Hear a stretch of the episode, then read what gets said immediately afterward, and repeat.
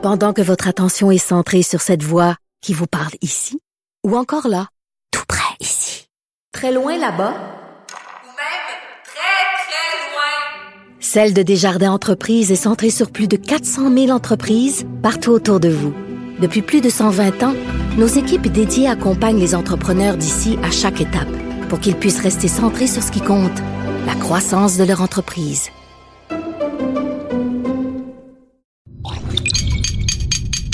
Cube Radio.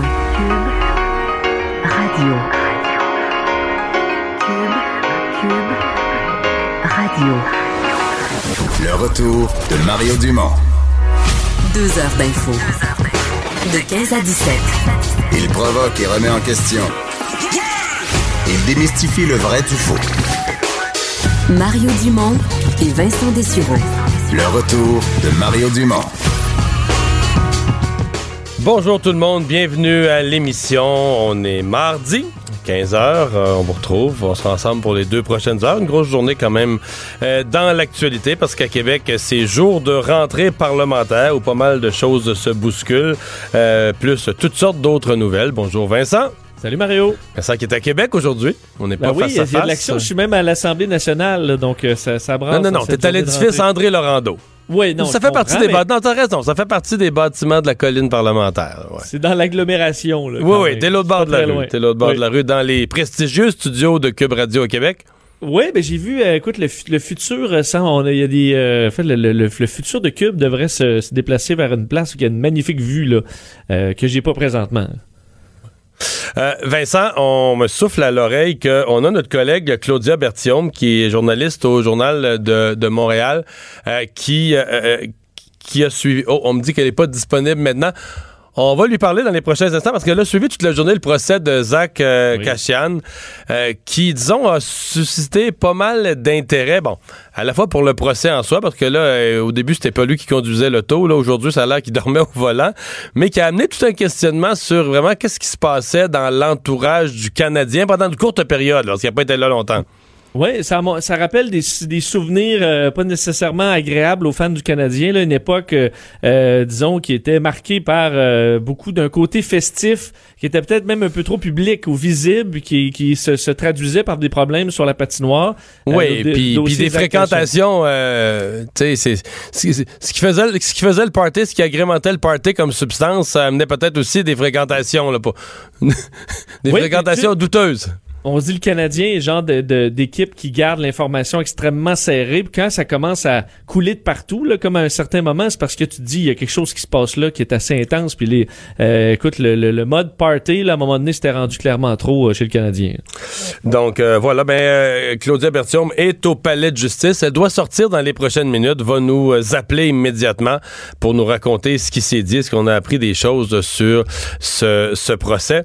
En attendant, parlons rentrée parlementaire parce qu'aujourd'hui, bon, euh, ce matin, les partis d'opposition multipliaient les points de presse euh, pour mettre sur la table toutes sortes de controverses, mais finalement, celui qui s'est mis, celui qui s'est mis le premier en vedette à la rentrée, c'est le président de l'Assemblée nationale. C'est peut-être nous tous qui avons euh, une mémoire, la faculté, fameuse faculté qui oublie, parce que quand les députés s'étaient laissés, il y, y a quelques semaines en décembre, le gros sujet, c'était l'habillement de Catherine Dorion. Ouais, et François Paradis l'avait pas oublié, lui, euh, ce, Non, ce dossier-là, euh, parce qu'alors que c'est la première, en fait, c'est la vraie rentrée parlementaire. Là, on a fait une petite séance euh, après l'élection d'à peu près deux semaines, mais là, pour euh, le- la- cette 42e législature, c'est vraiment la vraie rentrée. Dans les prochains mois, il y a des gros, gros morceaux qui s'en viennent. Euh, donc, ça va être intéressant de, de voir ça. Ça démarre aujourd'hui. Mais effectivement, ce qui a retenu l'attention, qui va peut-être être le, le point pas mal du jour, c'est euh, le- le dossier du, de François Paradis, son premier, celui de la tenue vestimentaire. Il est entré dans un, une explication, euh, ma foi, euh, très détaillée. euh, de la Un situation- historique. ben, c'est ça, une historique de ce qui se passe dans le monde par rapport aux tenues vestimentaires dans des euh, bon dans des parlements, dans des, euh, de- des systèmes du genre. Et je voyais notre collègue Jonathan Trudeau qui, qui était avec moi il y a quelques minutes à peine, qui se rendait là-bas. Il dit il y a des précieuses minutes de notre vie qu'on retrouvera pas là, parce que c'était c'était long, c'était longuet un peu comme explication pour François Paradis. Mais on se dit, est-ce qu'il s'en va quelque part? Est-ce qu'il va euh, vraiment, euh, bon, euh, y, y aller sévèrement sur le dossier de la tenue vestimentaire? Et finalement, ben, ce que François Paradis annonce, c'est euh, pas grand-chose. C'est qu'il y aura Ouais, une ben, on, on a l'extrait. On a l'extrait, Ah, euh, on va l'écouter, puis tu donneras les explications ensuite. On va écouter tout de suite euh, l'extrait de François Paradis. Après 24 minutes et demie, là, il arrivait au punch. D'ici à ce que des discussions formelles se tiennent sur la question de la tenue vestimentaire des députés, je compte sur vous pour continuer à respecter la norme observée depuis de nombreuses années dans le cadre de de nos débats, soit la tenue de ville.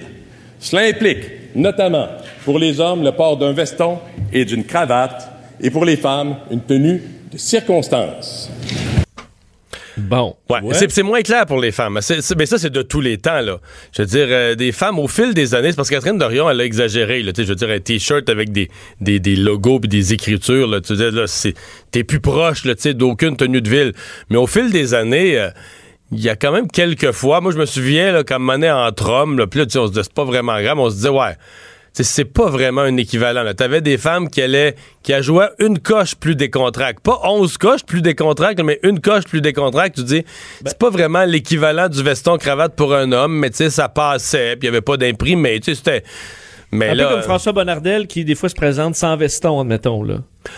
Oui, mais il n'est pas à jamais à l'Assemblée nationale. Il faut comprendre, c'est pas dans l'ensemble du travail. là. Cette semaine, il s'est présenté sans veston pour mettre dehors le président de la, de la société immobilière. Mais ça, euh, ça, il peut aller à la limite. là, dans ton ministère, un lutrin, tu pourrais le faire en t-shirt. C'est vraiment, c'est Et même dans le Parlement. euh, dans ton bureau où tu fais un meeting, euh, je veux dire, la plupart des députés, les rencontres en meeting dans leur bureau, ils vont enlever leur veston, certains vont même enlever leur cravate. C'est vraiment lorsque tu es en fonction, là, dans le salon bleu, à te lever, prendre la parole, tu es vraiment dans le dans les chambres, là, tu sais, où, où tu t'exprimes vraiment comme député, c'est là que le code vestimentaire est plus restrictif. Donc, donc là, il a rappelé que d'ici à bon, est-ce qu'on on avance sur des discussions sur la tenue vestimentaire, on va, euh, on rappelle qu'il y, y a quand même la tenue de ville contemporaine, mais puis ça, toi qui connais quand même plus le langage politique que moi là, euh, il s'est lancé dans un processus de, de discussion là, qui nous amènerait à réunir les leaders des différents partis pour possiblement D'ici le 1er discuter avril. d'un- code vestimentaire le 1er Ouais. avril. Ouais, ouais. D'ici le 1er avril, il va réunir les leaders. Il veut leur parler de différents éléments de modernisation de l'Assemblée. faut comprendre qu'il y en a de deux ordres. Lui, le président, il dit déjà qu'il veut moderniser l'Assemblée, mais lui, c'est pas des histoires de vêtements, puis tout ça, c'est beaucoup plus en termes de, communication à la population, de transparence, d'être accessible, des affaires comme ça. Là. Le débat sur le linge, je veux, pas, il vient comme à côté. C'est pas un- une modernisation. C'est- Oui, pour certains, mais c'est c'est une autre affaire qui est vraiment est amenée par Québec solidaire, amenée même par deux députés de Québec solidaire, Sol Zanetti et Catherine Dorion. Là, pour que le comité soit créé, à mon avis, il faut que les quatre partis embarquent. Si trois des quatre partis, si le PQ, la CAQ, les libéraux, c'est nous autres, le code vestimentaire, il est correct. là. on ne voit pas de nécessité que personne s'assoie dans un comité là-dessus. Ben là, je peux me tromper, mais à mon avis, le président leur forcera. Le président pourrait toujours unilatéralement, lui, leur forcer la main dans son pouvoir de président, mais il fera pas ça, là. Il va dire, bon, ben là, j'ai pas de j'ai pas de consensus pour amorcer une discussion là-dessus, puis c'est fini. Mais donc, après son 20 minutes aujourd'hui d'explication, c'était Ouais. pour, dans le fond, rappeler, à tout, le- rappeler tout le monde à l'ordre, Ben, de façon polie, pour l'instant, de dire on a pour étudié l'in- tout ça. Pour l'instant, je pense que le message était pour les députés de Québec solidaire où le président, je te résumais ça, le président leur a dit, je vous entends, je suis un peu de votre bord, j'aimerais ça qu'on modernise, je vais demander aux autres de faire un comité pour écouter vos points. Mais en attendant, habillez-vous comme de- foutez-moi à paix, je veux plus en entendre parler, là, je veux que tout le monde s'habille correct. C'est mon résumé, là. Bon, Mais il a dit, que je, suis de votre bord, là. Je suis de votre bord. J'aimerais ça qu'il y ait un comité qui se penche là-dessus, là. Mais là, en attendant, la règle doit s'appliquer. Euh, Vincent, on parlait tout à l'heure de Claudia Berthiaume, euh, journaliste au Journal de Montréal, qui suit le procès de Zach euh, Cachan. Euh, bonjour, Claudia. Bonjour. Qu'est-ce qu'on a appris de supplémentaire euh, aujourd'hui sur... euh, ben, d'abord, on, on sait même plus qui était au volant là, du fameux euh, du fameux 4x4. C'est toujours pas clair. En Ah, fait, c'est toujours on pas clair. À la fin du procès, c'est toujours pas clair. OK. Parce que dans l'histoire initiale qui avait été racontée, c'est comme si il y, a- il y a une des femmes qui était avec lui, une des jeunes femmes qui avait comme pris le. qui avait pris un peu le blâme, qui avait dit c'est moi qui conduisais, là, pour le- un peu pour le sauver. En tout cas, ça, ressemble, ça ressemble à ça. Euh, ben, en fait, il n'a pas été question de pour le sauver. Non, ou on n'a pas dit pourquoi, là, mais. Mais euh, c'est euh, l'accusée elle-même, en fait, qui aurait déclaré aux policiers à l'arrivée des, des premiers répondants qu'elle conduisait euh, lors de la collision. Mais ce que son ami est venu dire ce matin, c'est que dans les, les- les minutes avant, c'était Zach Cation qui était au volant. Bon. Euh, qui était en état de conduire? Non, pas du tout d'après les témoignages. Mhm. Donc là, si on se ramène au procès, euh, quelle est l'accusation puis quelle est la preuve qu'on est en train de, construire, là? En fait, euh, la- l'accusation envers Alison de Courcy Ireland, c'est une accusation de conduite avec les facultés affaiblies ayant causé des lésions à Cation. Et euh, il y a son pendant, qui est l'accusation d'avoir conduit avec plus de 80 mg par 100 ml de sang. C'est essentiellement la même chose. Euh, et là, en fait, la couronne tente d'établir que c'est elle qui était au volant et qu'elle était en état d'ébriété au moment de la collision et que cette collision-là a causé des blessures euh, au hockeyeur. Mhm. Bon, euh, il y a l'événement lui-même, un accident, un accident d'auto finalement. Euh, Il y a tout ce qui tourne autour. hein. D'où arrivait Cashen, avec qui était-il à cette période-là où il venait d'arriver avec le Canadien, quelles étaient, on va dire, ses, fréquentations montréalaises. On dirait qu'il y a comme, euh, comment on appelle ça, une atmosphère sulfureuse autour du procès? Ben, en fait, lui, il venait d'arriver, comme vous l'avez mentionné, et euh, il a dit hier dans son témoignage qu'il ne connaissait pas personne et euh, à Montréal. Et les, les gens qui étaient venus chez lui ce soir-là avaient été référés par des, des coéquipiers. Ils les avaient jamais vus avant et ils les a pas revus après. On n'a pas dit quel coéquipier. Non, on n'a pas dit. La défense a bien tenté de lui faire dire, allant même jusqu'à à supposer qu'il voulait protéger quelqu'un, qu'il ne met pas la personne parce que c'était quelqu'un qui était connu, mais euh, il a maintenu ne pas se souvenir de rien en raison de son état d'ébriété. Donc là, dans un instant, vous rentrez euh, dans la salle de cours. C'est quoi la prochaine étape? On est au plaidoirie final. Il n'y a, pas eu de, de défense de présenter là, de la part de l'accusé, donc on, on est au plaidoirie final. Ça devrait se terminer en fin de journée. Merci beaucoup, Claudia. Merci à vous. Au revoir. Bon. Bon, toute une histoire quand même. Oui, mais on est comme. Hey, dis-moi pas qu'on n'est pas curieux de savoir si. si- ça se tient un peu, là. L'ensemble de son histoire se tient rien que moyen, disons, là. Mais non, mais ça se peut quand même qu'il venait d'arriver à Montréal, connaissait personne, que les gens, qui, qui- ses premières fréquentations, il a été suggéré par un autre joueur. On est curieux de savoir c'est qui qui l'a amené dans, dans, dans cette atmosphère-là, dans ce monde-là, là. Vous avez des noms en tête quand même? Ah oui, t'as des noms en tête, mais tu les diras pas à la radio, fait que c'est pas mieux. Exact. Exact. Euh, juste avant le, début des travaux à l'Assemblée nationale, il y a le ministre de l'Éducation. Euh, disons qu'il y avait, qu'il avait un, un- petit coup dans sa manche euh, qu'il avait préparé et qu'il l'a, euh, qu'il l'a largué juste avant de rentrer à l'Assemblée.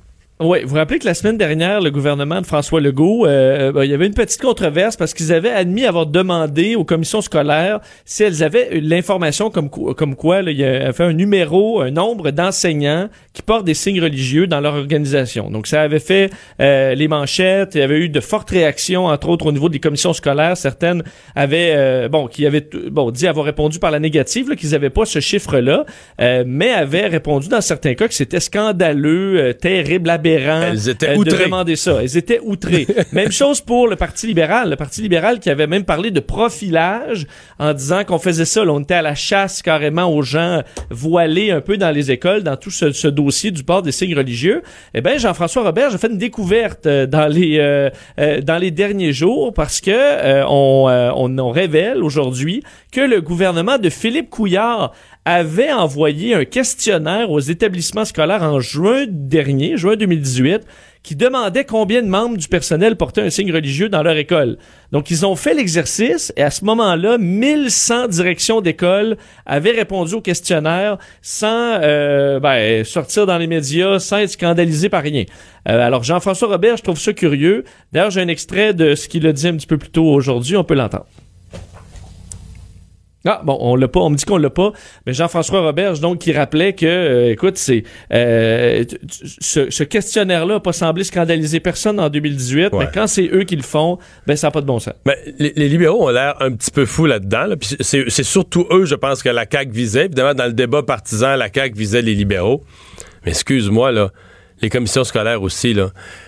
Parce que quand c'était sorti cette affaire-là, puis je me souviens là, à LCN de discussions que j'avais eues avec Caroline Saint-Hilaire, entre autres, où on se demandait, ouais, là, est-ce que les commissions scolaires sont vraiment outrées?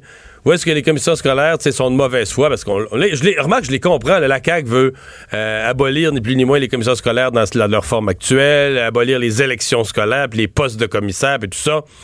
Mais là, ça, eux autres, ça fait. Tu sais, pour les libéraux, ben, à la limite, tu dis ça ajoute partisane, là, dans ce cas-là, pas toujours de plus beau, mais pour les commissions scolaires, là, ça fait carrément. Ça fait qu'ils nous ont joué du mauvais théâtre. Là. Les libéraux leur ont demandé ça le printemps passé, ils trouvaient ça bien correct, ils ont sorti les chiffres, ils ont donné les chiffres, ils ont fait toute l'opération. La CAQ leur demande la même chose. Ils viennent sur nos plateaux, là. T'sais, ils viennent sur nos plateaux, ils viennent à la télé, puis là, ils se montrent outrés, mais tu sais, ils nous ont fait un vaudeville avec ça. Là. Moi, j'ai reçu la présidente de la commission scolaire de Montréal, là, vraiment outrée, puis tout ça, puis qu'elle pouvait pas... euh, qu'elle pouvait pas euh, imaginer qu'on demande ça aujourd'hui, puis qu'elle, comme employeur, elle pouvait même pas avoir ces données-là, puis tout ça. Ouais. hey. C'est un peu, euh, un peu. Mais donc, ça veut dire que ça dépend qui pose la question. Ouais, c'est pas la question qui importe. Regarde, te résumer ça. là. Ça veut dire, si t'es la CAQ, là, fais-toi pas d'illusions, là. T'auras pas de collab... C'est, plate, mais peut-être que ça veut dire aussi les changements dans les commissions scolaires, fais-les vite. Parce que quand les commissions scolaires sont sur la corde raide, là, menacées par des changements futurs, de toute façon, ils collaboreront pas avec toi. De toute façon, ils vont te mettre les bâtons dans les roues. De toute façon, si tu leur demandes quelque chose, ils vont prendre les médias, puis ils vont dire que c'est épouvantable, puis t'as rien compris, puis tu sais pas gouverner, puis tout ça. Fait que, euh, tu la CAQ, ça va être difficile pour la CAQ de, de dire ma priorité est à l'éducation, là. Puis j'ai pas la collaboration des commissions scolaires. Les commissions scolaires vont me mettre des bâtons dans les roues à tous les coins de rue. Ça, là, euh, il y a quelque chose là, où la CAQ va devoir se, tracer un chemin, se faire un plan de match euh, en, la, matière. Euh, la Caisse de dépôt, Vincent, qui a dû réagir cet avant-midi au dossier de notre bureau d'enquête sur une vice-présidente. Ouais, un dossier quand même d'importance. La Caisse de dépôt et de placement du Québec qui euh, annonce qu'elle suspend l'une de ses vice-présidentes, euh, Martine Godreau, euh, à la suite de révélations de notre bureau d'enquête à son sujet. Elle ouvre d'ailleurs une enquête interne, la Caisse de dépôt. Selon ce, qui a été dévoilé par bon, plusieurs de nos journalistes, Jean-François Cloutier, Philippe Langlois, Hugo Jonca, Félix Séguin, Andrea Valeria, c'est que la con- le conjoint de Madame Godreau, qui est, lui est vice, donc qui est vice-présidente au chez Otera Capital, a déjà fait affaire avec des mafieux. Euh, la caisse donc qui a pris ce dossier-là, euh, ces allégations-là très au sérieux. Ce qu'on comprend de cette euh, enquête, c'est que euh, un bon Ma- Ma- Martine Godreau est une, donc elle qui est responsable du financement immobilier de la Caisse de dépôt, là, une des responsables, est partenaire d'affaires et également, bon, est la conjointe d'un prêteur privé qu'on a lié euh, sur plusieurs dossiers avec le clan mafieux euh, Risuto. Euh, son conjoint, c'est Alain Cormier, donc président de la firme de prêt d'une firme de prêt alternatif. Euh, ce qu'on peut comprendre, entre deux, pour te donner quelques exemples, en 2008 et 2012, Alain Cormier est en affaire avec deux membres de la famille euh, mafieuse Risuto, puis quand même assez près là, de, de Vito Risuto, c'est son, son fils, Leonardo Risuto, donc le fils de l'ex-parrain euh, qui est décédé maintenant, et euh, sa femme. Euh, alors quand même, c'est des liens assez euh, assez près. En 2009, Alain Cormier qui devient administrateur d'une euh, de la compagnie qui était le promoteur du fameux mille de la commune à Montréal, tristement célèbre euh, projet immobilier d'un certain Tony Maggi, un nom qui ben, qui, qui est frais à notre Ouais, mémoire qui- parce qu'il a été abattu euh, il y a quelques jours à peine. ou- Euh, le, le- le 24 janvier dernier. Alors, ben, une histoire assez embarrassante, euh, sachant que tout ça, c'est le conjoint d'une des vice-présidents de la Caisse de dépôt. Et il a été questionné d'ailleurs par nos journalistes euh, Alain Cormier, rapidement, là, qui a répondu que lui, sa blonde, euh, n'était au courant de rien de ça. Il dit, ma conjointe gère sa vie, moi, je gère ma vie, que j'ai fait du financement il y a 10 ans de ça. Ben, euh, c'est la personne la plus honnête, la plus straight que je connais dans ma vie. Euh, vous le savez ce que vous allez faire, vous allez salir tout du bon monde. Alors, il disait que c'était de la grosse a dit qu'il allait répondre, par contre, qu'il allait aller vérifier euh, ses documents et répondre de façon plus détaillée euh, aux journalistes du bureau d'enquête, mais Ouais, mais là, il n'a répondra pas, il répondra pas aux journalistes du bureau d'enquête. Il va répondre à, j'ai l'impression, aux enquêteurs euh, que la que la caisse de dépôt a mandaté pour euh, aborder la question de front. Là. Ben, donc, un dossier quand même tellement euh, inquiétant pour la caisse que ça, écoute, ça n'a pas été très long pour eux à réagir et à la suspendre. Et il y aura donc une enquête faite par un avocat euh, externe dont les résultats seront rendus publics. Euh, et finalement, Théo Taxi pourrait être euh, repris euh, par Pierre-Carl Pellado, qui a, et c'est important de le dire, c'est pas québécois, c'est Pierre-Carl Pellado lui-même qui a de l'intérêt pour reprendre l'entreprise. Oui, Pierre-Carl Pelado qui a confirmé euh, l'information que tu as amenée, euh, Mario, plus tôt aujourd'hui, comme quoi Pierre-Carl Pelado est intéressé à acquérir Théo Taxi, qu'il a déjà rencontré des actionnaires euh, la semaine dernière à ce sujet. Il a écrit un message sur Twitter, Pierre-Carl Pelado, un peu plus tôt aujourd'hui, disant « Oui, j'ai un intérêt pour Théo Taxi, dont j'étais d'ailleurs client depuis les tout débuts. Je crois et j'ai toujours cru à la mobilité électrique et à son potentiel pour le Québec. rappel, comme tu l'as dit, il s'agit d'une initiative personnelle sans lien avec, avec Québécois. faut rappeler que la semaine dernière, 450 chauffeurs, 90 travailleurs perdaient leur emploi avec l'arrêt définitif de ce service de taxi euh, électrique. Euh, il y a quand même l'intérêt dans la population. On a vu beaucoup de gens qui ont sorti à Montréal pour dire qu'ils étaient très déçus de voir ce service-là euh, partir. Si quelqu'un, et même le gouvernement du Québec s'était montré ouvert à appuyer si quelqu'un arrivait avec un plan d'affaires, un plan crédible. Alors est-ce que, ben, est-ce que le gouvernement du Québec sera intéressé à entendre Pierre Calpelado qui pourrait reprendre les activités de Théo Taxi. C'est sûr que par rapport à une, une liquidation, là, euh, c'est sûr que là. C'est mieux pour tout le monde, c'est sûr. Ben, on n'ira pas récupérer grand-chose. Non, mais la, question, c'est. Moi, c'est le modèle d'affaires. Je veux dire, euh, n'importe qui qui observe Pierre-Carl Pellado depuis quand même quelques années, qui est sur la place publique dans le monde des, affaires euh, au premier plan, c'est pas un gros maniaque d'aller perdre de l'argent pour le fun. Là. Et, Théo Taxi, selon ce qu'on voit, Vincent, ça perd de l'argent, mais pas, un petit peu, puis pas un mois de temps en temps, beaucoup d'argent tous les mois, tu comprends? C'est-à-dire que Regarde les réinvestissements, les moments, tu sais, euh, l'année passée, les investisseurs ont remis 17 millions moi, le rythme que ça me dit, c'est. Tu sais, je ferai un chiffron, là, ça me dit que ça brûle un million par mois. T'as-tu pensé? Mais c'est pour ça, comment que tu redresses ça dans ben le non, mais là, faut tu changes... avec quelque chose qui va dans le trou, ben, à vitesse. Ben non, mais là, c'est ça, là. Faut que tu changes le modèle d'affaires. Faut que tu changes le rythme des dépenses. Faut que tu changes les entrées de revenus. Mais tu peux pas juste changer les revenus, là. Il y a une limite, là. Tu vois, tu peux améliorer tes revenus, mais faut que tu changes la structure des dépenses. Euh, il faut que le gouvernement donc change ses règlements. Alors, je trouve ça intéressant, mais je me dis, il reste des grosses étapes. Même si Pierre-Carl Pelado est sincèrement intéressé, puis je, suis convaincu de ça, puis je suis convaincu que lui, le modèle Uber, d'avoir l'argent sortir du Québec, ça l'énerve, je suis sûr de ça. Mais écoute, euh, il faut que ce modèle d'affaires-là soit remis à l'endroit. Puis je suis pas sûr qu'il voit toujours les choses euh, exactement du même angle qu'Alexandre Taillefer. Reste que les, les grands constats, les gros constats d'Alexandre Taillefer sur la réglementation gouvernementale, sur les, les gros problèmes identifiés, ben, je pense que Pierre Calpelado a quand même vu ça, l'espèce de diagnostic de, euh, de, de, pourquoi, le, pourquoi le patient est à l'agonie comme ça. Je pense que Pierre Calpelado va avoir vu ça et pris connaissance de ça.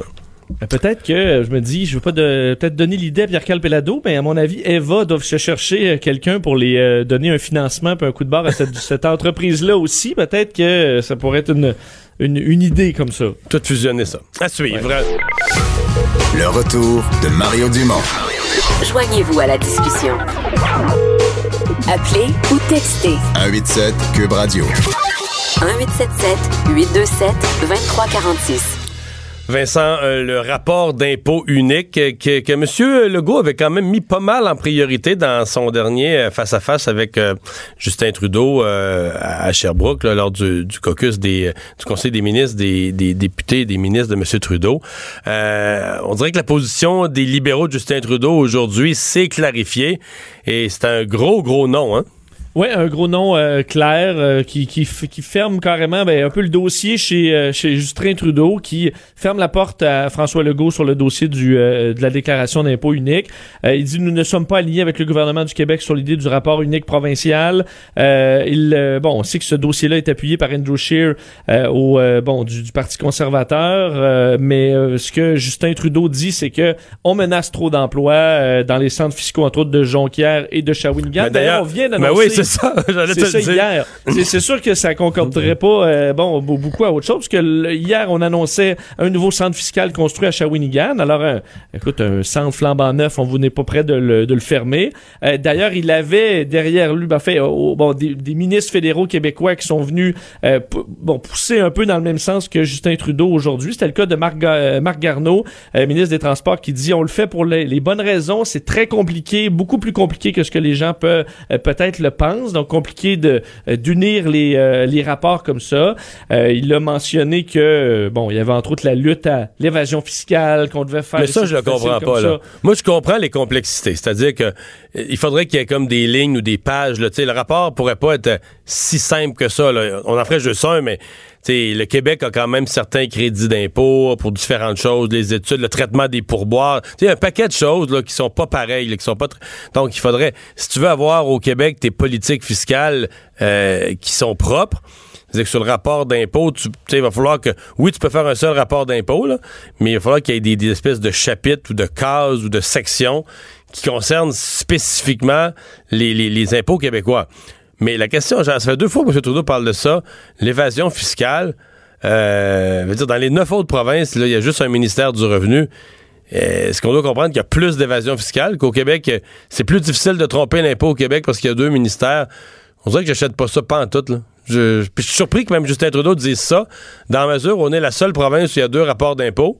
Puis il dit qu'avec un seul rapport d'impôt, euh, on est euh, avec un seul rapport d'impôt, on est à risque de plus d'évasion. On dit OK, ça veut dire que partout en Ontario. Les, ouais, ils disent que les, dans le fond, les fonctionnaires fédéraux sont plus euh, sont meilleurs pour lutter contre les, ceux qui sont du Québec.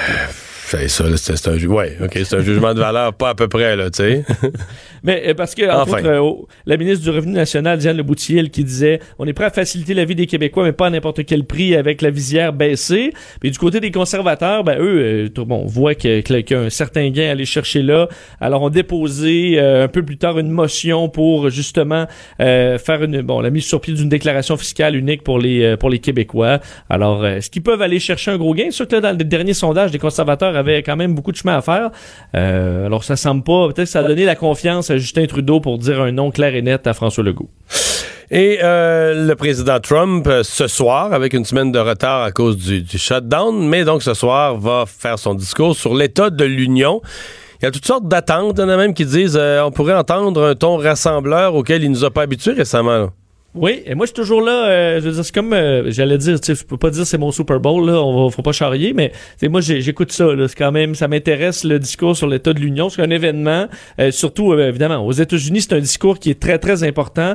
c'est pas le plus important dans l'année pour le président, et ça a été reporté avec le dossier du, du shutdown. Et là, on y est ce soir 21 h Donald Trump qui va prendre la parole. Et oui, on s'attend à ce que ce soit un Donald Trump plus plus positif. Du moins, c'est ce que la Maison-Blanche a dit, là, un ton plus positif, un appel à l'unité, au compromis. Ce que ça veut dire, c'est qu'il va avoir un télésouffleur puis il va lire ce qui est écrit, là, parce que c'est généralement là que ça va bien. Il va certainement se vanter de l'état de l'économie, puis j'essayais de me demander, lui qui aime les superlatifs, là, à quel point elle est bonne l'économie. Est-ce que c'est la meilleure économie depuis George Washington, depuis un siècle, depuis de, l'histoire de l'humanité? Ben, je pense que oui, je pense que des superlatifs, il va en avoir beaucoup parce que pour les chiffres économiques, ben bon. il, y a, un terreau fertile à, être, positif. Marché du travail qui est très dynamique. On, sait, on a vu dans les derniers jours des statistiques de l'emploi qui sont impressionnantes aux États-Unis. il nous a pas, il nous a pas habitués à minimiser ses exploits et la façon de les exprimer, là. Non. Par contre, la Maison-Blanche a sorti quand même un extrait euh, déjà qui dit « Ensemble, nous pouvons mettre fin à des décennies de blocage politique, guérir les blessures anciennes, construire de nouvelles coalitions, euh, dessiner de nouvelles solutions. » Alors, euh, ça s'enligne peut-être pour être assez positif, mais ce qu'il y aura d'intéressant à surveiller, parce qu'il y a quand même beaucoup de choses à, regarder à travers le discours et les, les, paroles du président, il y a de un que là, Nancy Pelosi, la nouvelle speaker de la Chambre des représentants, est tout juste derrière, donc on va la voir dans le champ euh, pendant tout le discours. Alors, on pourra voir ses, ses réactions. Elle qui a quand même fait vivre une, en grande partie une défaite politique à Donald Trump avec la réouverture du gouvernement sans que Donald Trump ait eu un sou pour son mur. Alors, ce serait intéressant de voir euh, Nancy Pelosi derrière. Et aussi, ben, c'est toujours le jeu de, bon, qui applaudit quand, euh, qui se lève quand. Il y a quand même des dossiers qui divisent même les républicains. c'est le cas de la politique étrangère. il y a plusieurs dossiers comme la, bon, la Syrie, le retrait des troupes qui font une division euh, chez les républicains. Alors, est-ce qu'on pourra voir certains euh, membres qui vont pas applaudir à certains moments. On pourra voir euh, peut-être certains jeux, jeux, de coulisses se dessiner là-dedans. Est-ce qu'il va parler du dossier Kim Jong-un, euh, annoncer le, une situation d'urgence pour le mur? Alors, on attend peut-être des surprises. et bon, dans les invités, ce qui a fait jaser, entre autres, ça fait sourire, là, mais c'est qu'on peut toujours inviter quelques personnes. Et le couple présidentiel a invité un certain Joshua Trump, Donc, un jeune gars, garçon, ben oui. un élève de sixième année euh, du Delaware qui s'appelle Trump. Il n'y a aucun, pas de lien, euh, euh, il n'est pas dans la famille de Donald Trump, mais on l'invite parce qu'il se fait moquer de lui. Alors, pour lutter contre le, bull- le bullying, parce qu'il s'appelle Trump, ben, on l'invite au discours sur l'état de l'Union. Je voyais certains... euh, Bon, certains commentateurs qui disaient, ben là, donc, il- même sur des dossiers importants comme le bullying, ils ramènent ça sur Trump toujours. Alors, euh, Ouais. alors il y aura le petit, le petit Joshua Trump qui sera là. Lui, Et, lui, euh, lui, euh, Donald Trump, il fait pas ça du bullying? C'est, euh, ça, a l'air que, ça a l'air que compte non. ça. Certains diront que c'est le champion, mais ça dépend de où Il est on se contre place. ça. Bon, ben, Et bien. les démocrates pourront répliquer. Euh, Stacey Abrams, une euh, bon jeune démocrate, jeune pour la politique actuelle, là, 45 ans, mais qui n'a pas de mandat. Euh, elle a quand même, euh, c'est une disons une étoile montante du Parti démocrate. Elle avait failli battre en Georgie euh, le candidat républicain, comme un peu Beto O'Rourke, un autre démocrate qui a perdu, mais qui a vraiment bien fait. Alors même s'ils perdent, on les voit quand même comme des gagnants. Alors Stacey Abrams euh, qui va se, se présenter, euh, une bon, femme noire qui va détonner peut-être avec le discours du, euh, président. Alors c'est ce soir euh, 21h pour ceux que la politique américaine intéresse. Le retour de Mario Dumont. Pour nous rejoindre en studio, Studio à commercial cube.radio. Appelez ou textez 187 Cube Radio. 1877 827 2346. On est de retour euh, pour parler de Théo Taxi, euh, de l'intérêt de Pierre-Carl Pellado euh, pour peut-être se porter acquéreur. Avant de parler du, modèle d'affaires, Vincent, revenir sur ce sondage, quand même, on demandait, on demandait aux Québécois qu'est-ce qu'ils en pensaient, est-ce qu'ils sont attachés, est-ce qu'ils aimeraient que quelqu'un reprenne Théo Taxi plutôt que de le, comme on dit, de le vendre à l'encan par morceaux comme on fait dans une faillite souvent. Ben, c'est sûr qu'on voyait déjà que les utilisateurs de Théo Taxi disaient ben que ça allait leur c'est un service qui allait leur manquer parce qu'en général ils avaient ils semblaient avoir un bon service. Mais dans le sondage léger ce qu'on apprend c'est que d'un une grande majorité des Montréalais souhaitent que l'entreprise soit relancée par des Québécois. Et 84% euh, des répondants estimaient que c'était une, une, une mauvaise nouvelle cette, cette faillite de l'entreprise. Alors euh, visiblement à Montréal il y a quand même un intérêt à voir euh, Théo Taxi euh, survivre et passer à travers la faillite. Parlons de tout ça avec euh, Sylvain Larocque, journaliste de la section Argent au Journal de Montréal. Bonjour Sylvain. Bonjour Mario. Et on va commencer par le, le- le travail que tu as fait au cours des dernières heures, euh, d'évaluer l'ampleur des dettes, là, parce que ça nous donne quand même une mesure. Puis j'ajoute à, à- à ton travail d'enquête là l'argent qui a été remis par, euh, par les, les différents investisseurs. Là, à une coupe de reprises, ils ont remis de l'argent. On avait l'impression que cet argent-là se brûlait vite, c'est-à-dire que l'impression générale, c'est qu'on perdait de l'argent à un rythme impressionnant. Oui, je pense qu'Alexandre Taillefer avait dit que l'entreprise perdait un million de dollars par mois. Donc, ça donne une idée sur 12 mois, 12 millions. Et là, ça roulait depuis trois ans. Donc, euh, on fait les comptes et on arrive à des chiffres assez impressionnants. Ouais. Et donc, ben, c'était, c'était endetté de toutes parts, là. Oui, 25 millions de dettes en tout, euh, 10 millions, un peu plus que 10 millions à la Banque nationale. Ensuite, euh, tous les acteurs publics qui ont mis de l'argent là-dedans, que ce soit en action ou en prêt. Euh, fait qu'on parle en tout, j'ai pas fait le décompte, mais euh, on, est à 60-70 millions là, facilement qui ont été euh, qui ont été injectés dans Théo Taxi. Ouais. Euh, le fameux modèle d'affaires, on se comprend que euh, que ce soit Pierre-Carl Pellado ou quelqu'un d'autre, si quelqu'un veut reprendre ça, quand on dit revoir le modèle d'affaires, dans ce cas-ci, c'est pas juste changer un petit peu la gestion. Là. Il faut qu'il y ait une coupe des bases du modèle d'affaires qui soit, euh, qui soit repensée.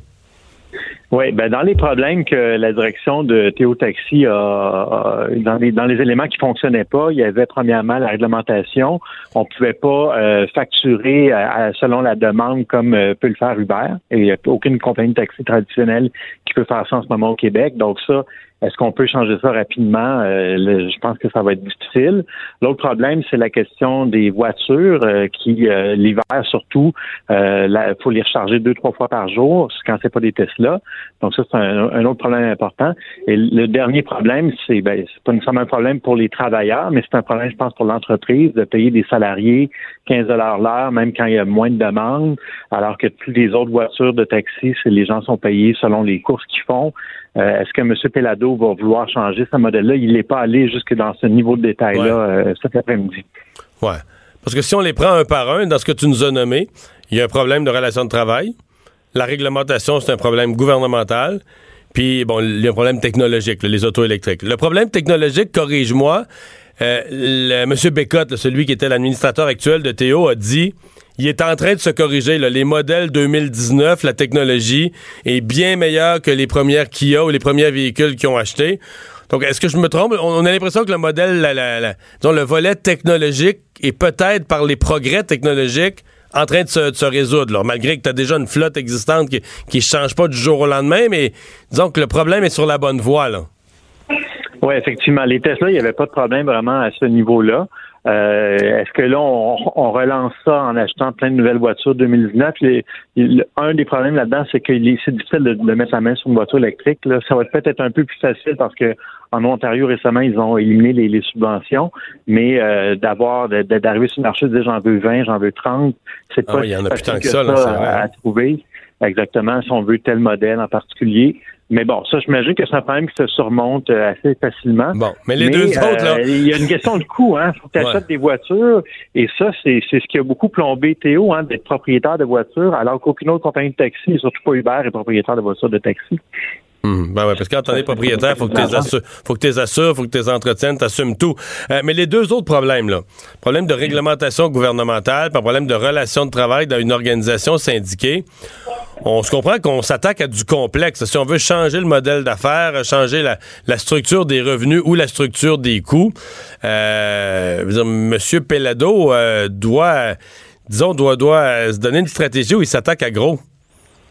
Oui, et Taïsa, M. Taïfa s'est cassé les dents là-dessus. Lui-même était très ambitieux. Il était conscient des, problèmes, des difficultés. Et après trois ans, il a dû lancer la serviette. Donc, euh, c'est quand même quelqu'un d'intelligent, M. Taïfa. là. Donc, euh, non, je pense que la, la réglementation, le gouvernement va peut-être réagir parce que là, devant l'échec de, de Théo Taxi, devant le, le sondage qui dit que les gens veulent que ça survive, qu'on puisse avoir un joueur québécois qui fait face à Uber, peut-être que le gouvernement va dire, bon, OK, Ouais. oui, on a entendu le message et on va on va permettre à tout le monde de pouvoir faire comme Uber. Ça, je- en tout cas, ça reste à voir, mais c'est envisageable. Je pense qu'il y a quand même quelque chose qui a changé au Québec dans les deux dernières te- semaines. Je vais te résumer ça en termes politiques. Le gouvernement aimera pas avoir le bonnet d'âne d'être celui euh, que c'est- tu sais que ça, ça aurait été racheté, il y a un Québécois qui aurait racheté ça, mais de la faute du gouvernement, ça se fera pas. C'est le genre de bonnet d'âne qu'un gouvernement ou qu'un parti politique aime pas porter, tu sais. Exact, c'est ça. Fait que là, est-ce qu'ils vont avoir entendu le message? Euh, on va le voir. On va le voir assez vite, je pense. Ouais. Et pour ce qui est des, des chauffeurs, ben, il y aurait peut-être moyen de relancer Théo avec un modèle plus traditionnel, c'est-à-dire avec des gens qui seraient propriétaires à moitié ou au complet de leur voiture, avec peut-être une aide de, de Théo. Euh, et là, tu sais, pas, pas des gens qui seraient payés 15 de l'heure, mais qui seraient payés à la course comme les autres chauffeurs. Il y a, a peut-être moyen d'avoir un, un modèle un peu hybride, là, moins, euh, moins différent de ce qui existe déjà. Euh, euh, Sylvain, ce matin, euh, à LCN, Michel Nadeau me disait quelque chose. Je t'avoue que je l'avais, je l'avais jamais entendu. Je sais pas si tu as déjà entendu ça, mais il me disait que euh, il y avait certains chauffeurs, c'est pas tous, là, mais certains chauffeurs qui jouaient ces deux tableaux, qui se donnaient non disponibles, mettons à l'heure du gros trafic le matin, là, hein, je sais pas, de 7h30, 8h, puis 9h, tu sais, quand tout le monde va travailler, là, là, ils se mettaient non disponibles. Et là, il allait conduire un taxi régulier. Parce que c'est plus payant, tu comprends? Quand, quand ça roule puis t'arrêtes pas, puis c'est un transport après l'autre, c'est plus payant. Puis là, quand arrivait le milieu de l'avant-midi, où là, tu sais, c'est pas mal plus tranquille côté taxi, là, il allait se faire payer à l'heure. Là, il s'assoyait, tu sais, il s'installait sur un coin de rue, c'est bien tranquille. Il y a un, petit transport ou deux à faire, mais là, ça devient plus payant d'être payé à l'heure. Donc, Théo, si vraiment certains faisaient ça, Théo se trouvait le dindon de la farce, là. Il manquait de chauffeurs, il avait de la misère à trouver des chauffeurs aux heures de grande affluence, puis il payait du monde à rien faire euh, dans les heures où c'est tranquille. Ouais. Oh oui, et Théo seul l'a confirmé qu'il y avait ce problème-là, des gens qui se mettaient non disponibles. Euh, donc, euh, ça montre les limites du modèle euh, de, de salarié à 15 l'heure. Et euh, je pense que c'est ça qu'on. Je pense pas que personne qui va relancer Théo va vouloir se relancer dans ce modèle-là de, de salarié. Ouais. Bien des questions. L'important, Ouais. ce que disait M. Pelado, c'est d'avoir des voitures électriques. Et ça, il y a moyen de l'avoir sans avoir des salariés. Et ça, il y tient vraiment. là. Je pense que ça, c'est de- c'est au cœur de ce qui le préoccupe. Le retour de Mario Dumont, le seul ancien politicien qui ne vous sortira jamais de cassette. Mario Dumont et Vincent Dessureau. Jusqu'à 17. Cube Radio. Le buzz de Vincent Dessureau. Ah, Vincent, c'est, ça devient à la mode là, dans les différents outils de, de- de- de communication en ligne de, de pardonner l'erreur, de permettre euh, de se corriger? Oui, je pense que ça arrive au meilleur euh, d'envoyer un message euh, sur qu'un texto ou autre, là, puis là, ah, ouais, c'était peut-être pas une si bonne idée, j'ai peut-être pas écrit la bonne affaire, j'ai fait une faute stupide. Ben, un- probablement le D'après moi, de- moi, je vais pas t'en prendre. D'après moi, les fautes d'orthographe, là, bien que certains les regrettent peut-être un peu, c'est pas la première affaire qui fait arrêter le cœur de tourner. Là. Non, t'as raison, mais mettons Si je me fie aux à- jeunes, ce qui s'échange. T'as, t'as raison. Généralement, il y a un je m'en foutisme, mais mettons que, je sais pas, t'écris euh, à ton boss ou, euh, je sais pas. Là, y a- dans certains cas, moi, ça m'est arrivé, là, t'écris, ah non, mais je veux pas que la personne pense que j'écris vraiment de même. Que là. je suis un ignare. Exact. Mais Bon. bon, euh, bon euh, Facebook Messenger, un des réseaux de messagerie les plus utilisés, c'est sûr que Facebook déjà c'est plus de 2 milliards de personnes, alors c'est énorme. Euh, rajoute euh, la fonctionnalité de supprimer des messages. Euh, donc si vous êtes dans une conversation, vous avez un message que vous regrettez, mais vous aurez à partir de, faut dire c'est une euh, l'implantation se fait des fois sur quelques jours, là, alors ça se peut vous devez mettre à jour votre application, ça se peut que ça ce soit pas déjà euh, en place, mais c'est imminent pour pour tous les téléphones. Ou bon les, les services sur euh, sur internet, mais vous pourrez donc avoir 10 minutes de grâce. Alors pendant 10 minutes, vous pourrez supprimer votre message, ça va indiquer quand même à la personne qu'il y a eu un message d'effacé. Mais euh, si la personne l'a pas vu, vous êtes correct, vous pourrez dire que Bon, mais là, là, tu réponds à ça parce que c'est. La probabilité, c'est sur ces affaires-là, les gens. euh, les gens voient vite, là. euh, oui, souvent ça va très, Souvent, très c'est. vite. Mais j'allais dire, c'est- comme en temps réel, là. Mais on voulait pas donner euh, justement une, que, tu sais, euh, la, la- la totale liberté parce a certaines conversations où tu veux au contraire garder quelques archives. Là, alors tu veux pas nécessairement aller effacer quelque chose que tu as dit à quelqu'un il y a deux ans. Vous pourrez pas faire ça. En fait, vous pouvez effacer le message déjà, mais ça l'efface juste pour vous. Ça l'efface pas pour l'interlocuteur. Alors ça règle ça règle rien. Mais là, vous aurez un 10 minutes. Et au départ, c'était supposé être euh, jusqu'à ce que la personne le voit. Euh, donc, tu as quand même le temps avant que la personne le voit le message de faire comme si il s'est rien passé, mais finalement, ce sera un 10 minutes pour pouvoir supprimer. Sinon, ça reste là. On voulait éviter les abus. Alors, vous aurez l'option supprimer, euh, déjà supprimé, euh, mais vous pourrez faire supprimer pour tout le monde. Alors, ça fait que les int- l'interlocuteur ou les interlocuteurs verront plus le message. Alors, ça va peut-être vous éviter éventuellement une crise ou deux. Là. Euh, ou si vous avez tendance à écrire en boisson, euh, ça s'est déjà vu, ben vous pourrez avoir un 10 minutes pour réfléchir à votre affaire. Euh, je, coupe ton boss pour donner à nos, auditeurs une information de dernière heure. C'est les gens de la CAC qui, font circuler ça. Euh, 16h15, donc dans environ une demi-heure. On sera toujours en onde pour vous en informer. Il y aura un ajustement au Conseil des ministres. Euh, pas de remaniement, euh, pas de ministre enlevé, pas de ministre ajouté. Ce serait un, un déplacement de tâches. Euh, une, on parle au féminin, là, une ministre surchargée euh, enverrait une tâche à un collègue ou une collègue. Ah, Est-ce qu'on peut penser à Geneviève Guilbeault ou... euh, Euh, je sais pas. Il y a Sonia Lebel qui en a pas mal aussi, toutes sortes de petites C'est affaires vrai. un peu différentes. À à surveiller. Mais donc, 16h15, on vous dira ça en direct. Là, ça semble pas être gros euh, parce que, tu sais, ça change pas les individus. là. Ça va être le même conseil des ministres, mais il y aurait un dossier qui glisserait d'un à l'autre. Ben c'est drôle parce que j'ai entendu, je veux dire, je suis euh, dans, dans, dans la, la, la, la- près du Parlement et sur les haut-parleurs, on faisait entendre au, euh, bon, que, que à 16h15, le premier ministre allait s'adresser à la presse. Alors, il y a une Ah, petite, euh, c'est ça une l'objet. petite alerte ici. euh, C'est que ça l'objet, je viens de le savoir.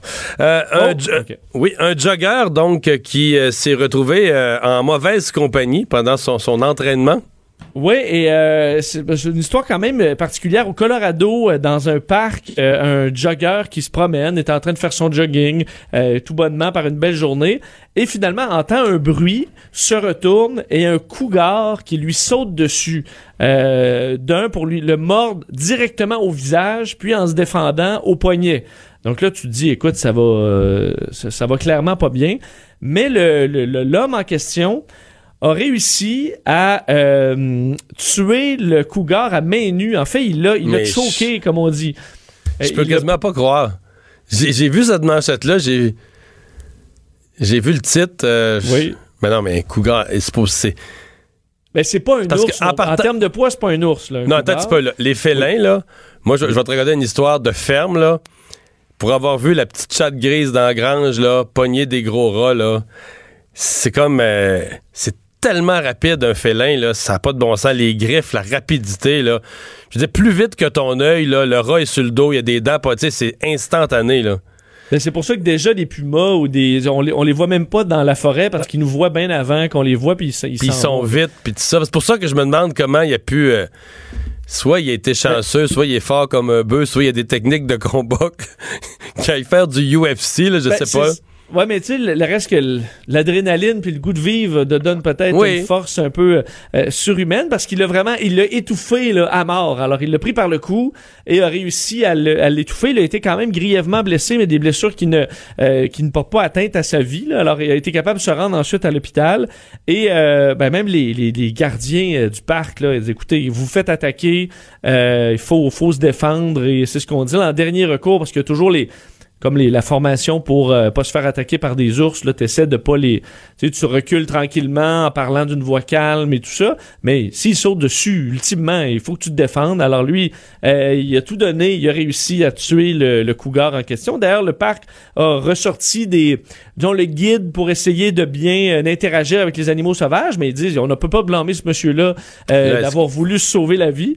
Et euh, on dit Le- que c'est mais- un jeune, un jeune mâle. Il y aura une autopsie, mais c'est vraiment, vraiment rare. C'est déjà rare les attaques d'ours, mais les, les, les, attaques comme ça de cougars, c'est encore plus rare. Il y en a eu, on dit, des attaques fatales, euh, 20 depuis 100 ans en Amérique du Nord. Alors, il faut vraiment, vraiment pas être chanceux pour se faire sauter dessus d'en face par un cougar euh, en plein bois. Alors, il s'est passé quelque chose et euh, il y a quand même enquête. Parce que sûr, c'est que le gars va avoir quand même toute une histoire à raconter. Ouais, mais là, le pauvre gars, on imagine... euh, il va avoir tous les groupes de défense des droits des animaux sur le dos, là. Mais j'essayais de voir Qui vont dire qu'il aurait, aurait dû utiliser une force raisonnable pour maîtriser le cougar, mais après ça, le relâcher dans la nature, puis tout ça, là. Je pense qu'il va être correct pour se, se, se défendre là-dessus. que Des circonstances, des atténuantes.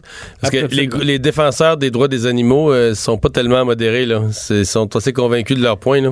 Je sais, pour avoir demeuré dans l'Ouest, euh, dans, dans, les, dans les Rocheuses, il y avait, admettons, à chaque décès d'un ours qui se faisait, euh, mettons, frapper par une voiture, ben là, euh, écoute, il y avait des hommages là, euh, un peu partout. Là, À l'ours? Blâme- À l'ours. Oui. Parce que la plupart sont, sont un peu connus, là, des chercheurs dans le coin. Alors, à chaque fois, c'était un grand drame. Là. Euh, c'est sûr que là, t'es en voiture, là, ça te dit que les gens vont trop vite, est-ce que, ben là, il, il s'est faufilé, puis qu'est-ce que tu veux, c'est arrivé. Bon. Pourquoi on nommerait un serpent à l'honneur de son ex? Bon, on reste dans les animaux euh, parce que le, un zoo en Australie, un zoo, là, a eu une, euh, une- je trouve une bonne idée pour d'un pour faire parler d'eux. Euh, c'est que ils offrent à quelqu'un de nommer leur nouveau euh, serpent brun au nom de votre ex pour la Saint-Valentin. Alors, euh, tu peux aller sur leur site internet. c'est c'est pas bien, ça? C'est Wildlife Sydney. Il faut d'un que t'expliques pourquoi votre ex mérite euh, de, se, ben, de se faire nommer au nom d'un serpent. là. Et euh, tu dois faire un don au fonds de conservation euh, du, jardin zoologique. Et euh, le, à la Saint-Valentin, on va faire un tirage et euh, votre leur serpent brun pourra se faire nommer au nom de, je sais pas, Jocelyne ou, ou, ou Raymond, là, peu importe. Et euh, le, le- bon, le directeur du zoo dit ben, quelqu'un qui n'est pas chanceux en amour sera au moins euh, heureux de pouvoir être festif à la Saint-Valentin. Et non seulement le serpent va s'appeler au nom de votre ex, mais vous avez aussi une passe annuelle pour aller euh, au zoo pendant toute l'année. Alors, euh, écoute, c'est un beau prix. C'est pas les Quel zoo premiers- déjà? Sydney? C'est à Sydney, ouais. En Australie. Euh, et le, déjà, le, le zoo de San Francisco avait fait un peu la même chose en 2015 parce que tu pouvais nommer au nom de ton ex euh, un paquet d'animaux, là, tout ce que plus des, des scorpions, Oh. euh, des coquerelles.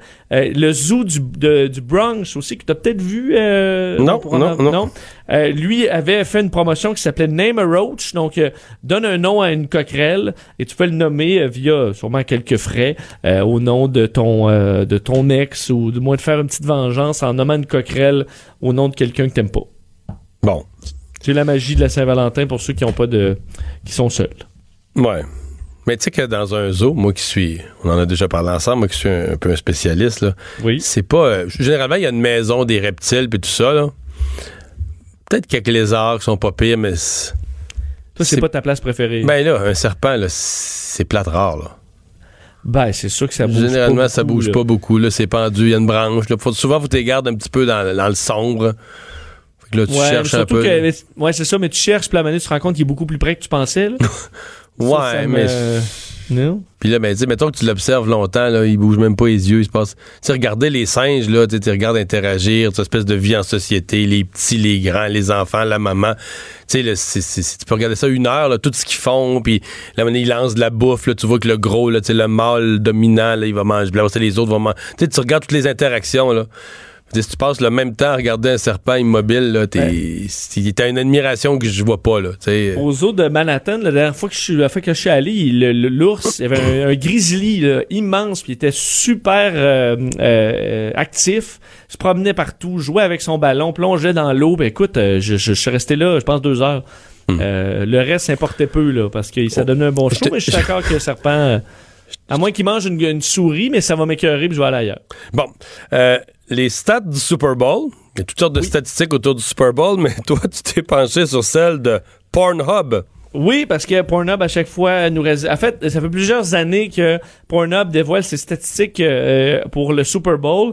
Donc, voir la... la- Rappelle-nous quand même ce que c'est que Pornhub, c'est pas tous nos auditeurs qui, qui sont des utilisateurs fréquents du site. Ben, surtout, donc, effectivement, Pornhub, le site euh, de, de- pornographique le plus populaire du monde. Ah, Alors, ils- quand ils sortent des statistiques, c'est des statistiques à prendre au sérieux parce que ils ont tout un bassin. là.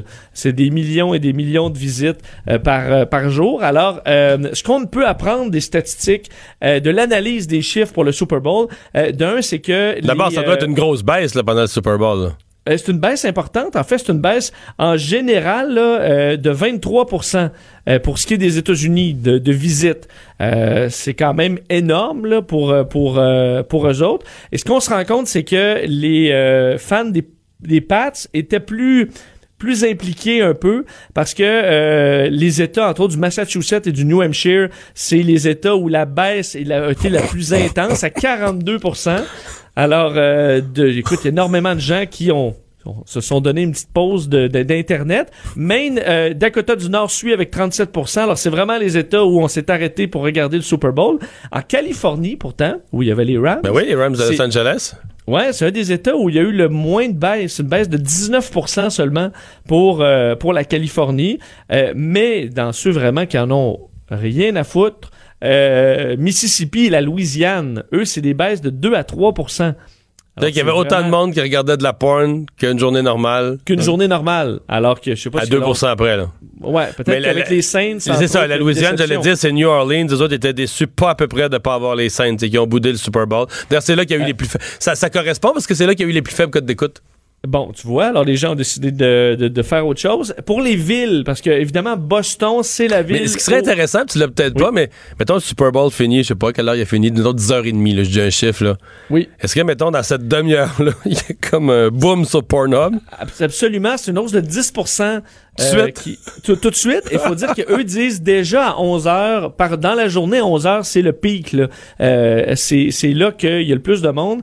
Et de rajouter un 10% pour eux à la fin du Super Bowl là-dessus, ça donne vraiment des chiffres euh, qui sont impressionnants. Alors, tout le monde a attendu et sous pression, puis là, après ça, ben, euh, ça, ça y va. Pour ce qui est des villes, euh, Boston est la ville où il y a eu le plus... Là, c'est 50 de baisse. Euh, alors non, mais c'est la ville des Pats, là, quand même. C'est énorme. qui- qui accueillait aujourd'hui la parade, d'ailleurs. Absolument. Donc, il y a souvent une baisse aujourd'hui aussi. Et Los Angeles, c'est une baisse de 22% Alors, c'est même en bas euh, de la moyenne nationale. Alors, c'est moins intéressant. Et dans les, par rapport aux dernières années, euh, c'est une baisse qui est moins importante. Donc, visiblement, les gens, euh, il y a peut-être ben, c'est un Super Bowl qui a été moins passionnant, les codes d'écoute étaient moins là. Alors on a délaissé aussi la pornographie un peu moins parce que c'est 23% cette année. L'an dernier c'était 24 et 2017 c'était 25%. Alors il y a peut-être une, certaine tendance euh, de, euh, ben écoute, euh, d'y aller quand même. Et au niveau de- des recherches, les recherches qui ont le plus bondi pendant et après le Super Bowl, ben c'est le mot, le terme Super Bowl dans la recherche de vidéos pornographiques sur le Super Bowl. Faut croire que je sais pas s'il y en a, mais les gens en ont recherché. Augmentation de 3000% euh, de la recherche avec le terme Super Bowl. Le, le terme Patriots aussi, euh, c'est 3000% Touchdown, pas ce qu'on peut retrouver avec euh, touchdown, mais 3000% Et plus classique, cheerleader et football cheerleader et cheerleader avec toutes ces déclinaisons en hausse entre 500 et 1000% Alors, euh, ça a donné une, visiblement une certaine euh, euh, inspiration aux gens Ça donne des sur, Pornhub. Voilà. Vincent, je reviens rapidement sur le. La, la- la déclaration que va faire François Legault à 16h15. En fait, ajustement à son Conseil des ministres. J'ai- procédé qu'un mélange de, de, de déduction, euh, information. Euh, je pense que c'est Sonia Lebel qui va euh, se faire délester de la condition féminine. Là, qui. euh, qui va. Moi, je. Je, je mettrais. euh, Est-ce qu'on veut rajouter une nouvelle oui. ministre? Non, non, non, non. Il n'y a pas de nouvelle. non. Ça, c'est sûr, sûr, sûr. il y a pas de nou-. C'est ça. Moi, je pense que ça va être la ministre des Sports, Isabelle Charret. Mais je peux me tromper. Qui va dire que c'est pas le con en, rien Qui peut en prendre plus. ministère, mais c'est pas un ministère non plus qui doit être le plus Non. énergivore. Non, non, un ministre, ça se trouve être ministre délégué à l'éducation, c'est le ministère de l'Éducation, Loisirs et Sport, donc un responsable de Loisirs et Sport. Je peux me tromper, mais 16h15, on aura la confirmation, mais je pense qu'Isabelle Charret va être la nouvelle. Donc, on va délester un petit peu de responsabilité à Sonia Lebel, ce qui n'est pas une vraie démotion, c'est plus qu'elle est, elle est surchargée. Et euh, Isabelle Charret qui pourrait donc se retrouver ministre de la Condition féminine. Le retour de Mario Dumont. Jusqu'à 17, parce qu'il ne prend rien à la légère. Il ne pèse jamais ses mots. Cube Radio. On est de retour, euh, Vincent, euh, une nouvelle de dernière heure qui touche surtout les gens de la région de Québec. Euh, c'est des problèmes au pont. Oui, le pont euh, de Québec, faut dire, alors c'est quand même moins pire que c'était le pont La Porte, mais le pont de Québec fermé euh, pour à la circulation en direction nord. Alors c'est pas non plus le sens le plus le plus problématique euh, présentement. Non, parce qu'au retour à la maison, c'est davantage direction sud. Les gens quittent la ville de Québec. Là. Exact. Ce sera quand même à surveiller pour la direction sud parce que ce qu'on dit, c'est la, la raison étant des chutes de glace. Euh, donc, euh, et pour être à, à Québec, moi-même, j'ai circulé dans les dernières minutes et euh, ça, ça tombe de partout, là, des lampadaires, euh, des gros morceaux de glace. Alors, visiblement, soit avec la structure, le type de structure du pont Pourquoi? de Parce Québec. qu'il y, a- il y a eu du verglas, puis là, ils vendent, ça fond, il fait doux, ils vendent, puis ça se décroche? Exactement, mais il y avait quand même une, une, une bonne couche là. Alors, euh, ben, c'est des, des, des, des, une problématique claire avec le, le pont. D'ailleurs, euh, on avait fermé un petit peu plus tôt aujourd'hui euh, en direction sud le pont La Porte en raison des, des chutes de glace, mais on a pu réouvrir euh, à temps. Alors pour le pont de le pont La Porte, toutes les voies sont sont ouvertes, mais euh, pour le pont de Québec, c'est un petit peu plus compliqué présentement. Vincent, on a beaucoup parlé de, ce, de, la nouvelle loi du ministre Marc Garneau pour protéger les voyageurs. Euh, y a Air Canada qui, dans une histoire de cet ordre-là, de ce genre-là, euh, se retrouve dans la controverse depuis le week-end parce que il, il refuse de payer ce qu'on pensait dû, en tout cas. Ouais, et euh, je veux dire, on, on- le, le- le ministre avait déjà dit que on devait là, protéger davantage les euh, les voyageurs avec ce, ce montant-là de 800 dollars. Et euh, ben, faut croire que dans certains cas, Air Canada ne suit pas les nouvelles règles. Ouais. Air Canada donc, qui, qui a refusé de payer un vol Vancouver-Toronto. Euh, L'homme a cédé sa place, là, comme on, le dit, là, avant de mettre quelqu'un dehors d'un avion. Quand il y a de, de- de- de la surréservation, du surbooking, on dit avant de mettre quelqu'un dehors, tu le Est-ce que quelqu'un serait prêt à descendre en échange d'une compensation? Et finalement, quelqu'un est descendu, M. Tsai, là, mais il n'a pas euh, obtenu la, la- la compensation. On en parle tout de suite avec Jacob euh, Charbonneau, cofondateur de volenretard.ca. Bonjour, M. Charbonneau. Bonjour, M. Dumont. Bon, euh, c'est un peu... euh, c'est quoi? C'est la procédure qui est recommandée maintenant. on ne prend pas quelqu'un au hasard pour le mettre dehors de l'avion. On essaie de, de mettre l'argent sur la table pour en convaincre un de se retirer volontairement quand on est en surbooking. Ben, ça a toujours été un petit peu, un petit peu le, mot d'ordre. Donc, avant de forcer des gens à de la surréservation ou de faire des refus d'embarquement, c'est de trouver des volontaires. Donc, on fait des offres aux passagers qui sont eux volontaires, donc des bons samaritains qui eux décident de laisser leur place à d'autres passagers pour qu'eux puissent rentrer à la maison euh, au moment convenu.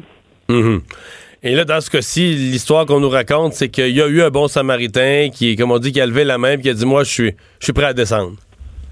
Exactement. Donc, dans ce cas-ci, on, on a trouvé quelqu'un qui s'est porté volontaire. On lui a promis un 800 dollars euh, pour être volontaire. Puis, euh, surprise, l'homme reçoit le, le courriel de, de- d'Air Canada. Puis, ce qu'il voit, c'est un rabais de 15% sur un voyage futur.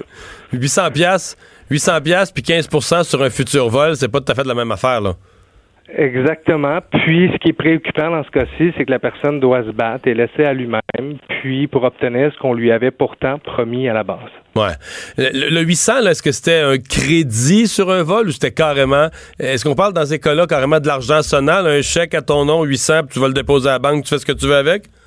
Ben, dans ce cas-ci, ça semblait être un crédit voyage, mais de 800 dollars plutôt qu'un pourcentage là, sur un futur vol. Qui, le, le- le- le petit pourcentage sur un futur vol, ça peut représenter pas grand-chose.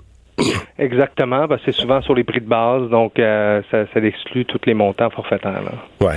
Euh, la, la- la nouvelle loi, on la SRO là-dedans, là, est-ce qu'elle. Parce qu'elle n'est pas encore complètement en vigueur, est-ce qu'elle aurait évité un tel cas?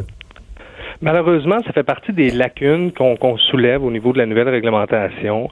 Euh, on vient réglementer euh, lorsqu'on n'a pas de volontaire. Par contre, quand il y a des volontaires, il n'y a aucune réglementation. Ça dit pas quel montant doit être payé, ça dit pas comment ça doit être payé.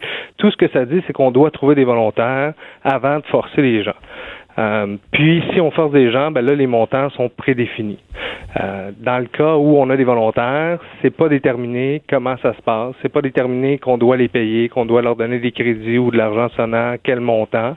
Et puis là, on se retrouve dans des situations comme ça où on offre quelque chose à quelqu'un, mais il n'y a aucun écrit. Donc, ça a été un offre verbal au comptoir avant, avant de rentrer dans l'avion. Puis là, le passager se retrouve à se battre contre une compagnie aérienne pour obtenir ce qu'on lui a pourtant promis.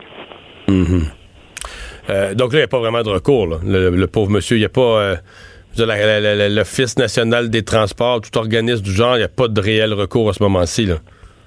Il n'y a pas de réel recours. C'est sûr que le monsieur intente une procédure au niveau de, l'Office du transport du Canada, mais le rôle de l'Office, c'est de dire est-ce que le tarif est juste et est-ce que le tarif a été respecté. Dans, le- dans les deux cas, bon, ils vont peut-être dire que le tarif est pas juste, mais dans ce cas-ci, euh, le tarif a été respecté et il y a une mention au tarif au niveau de, des montants qui sont attribués pour de la surréservation non volontaire.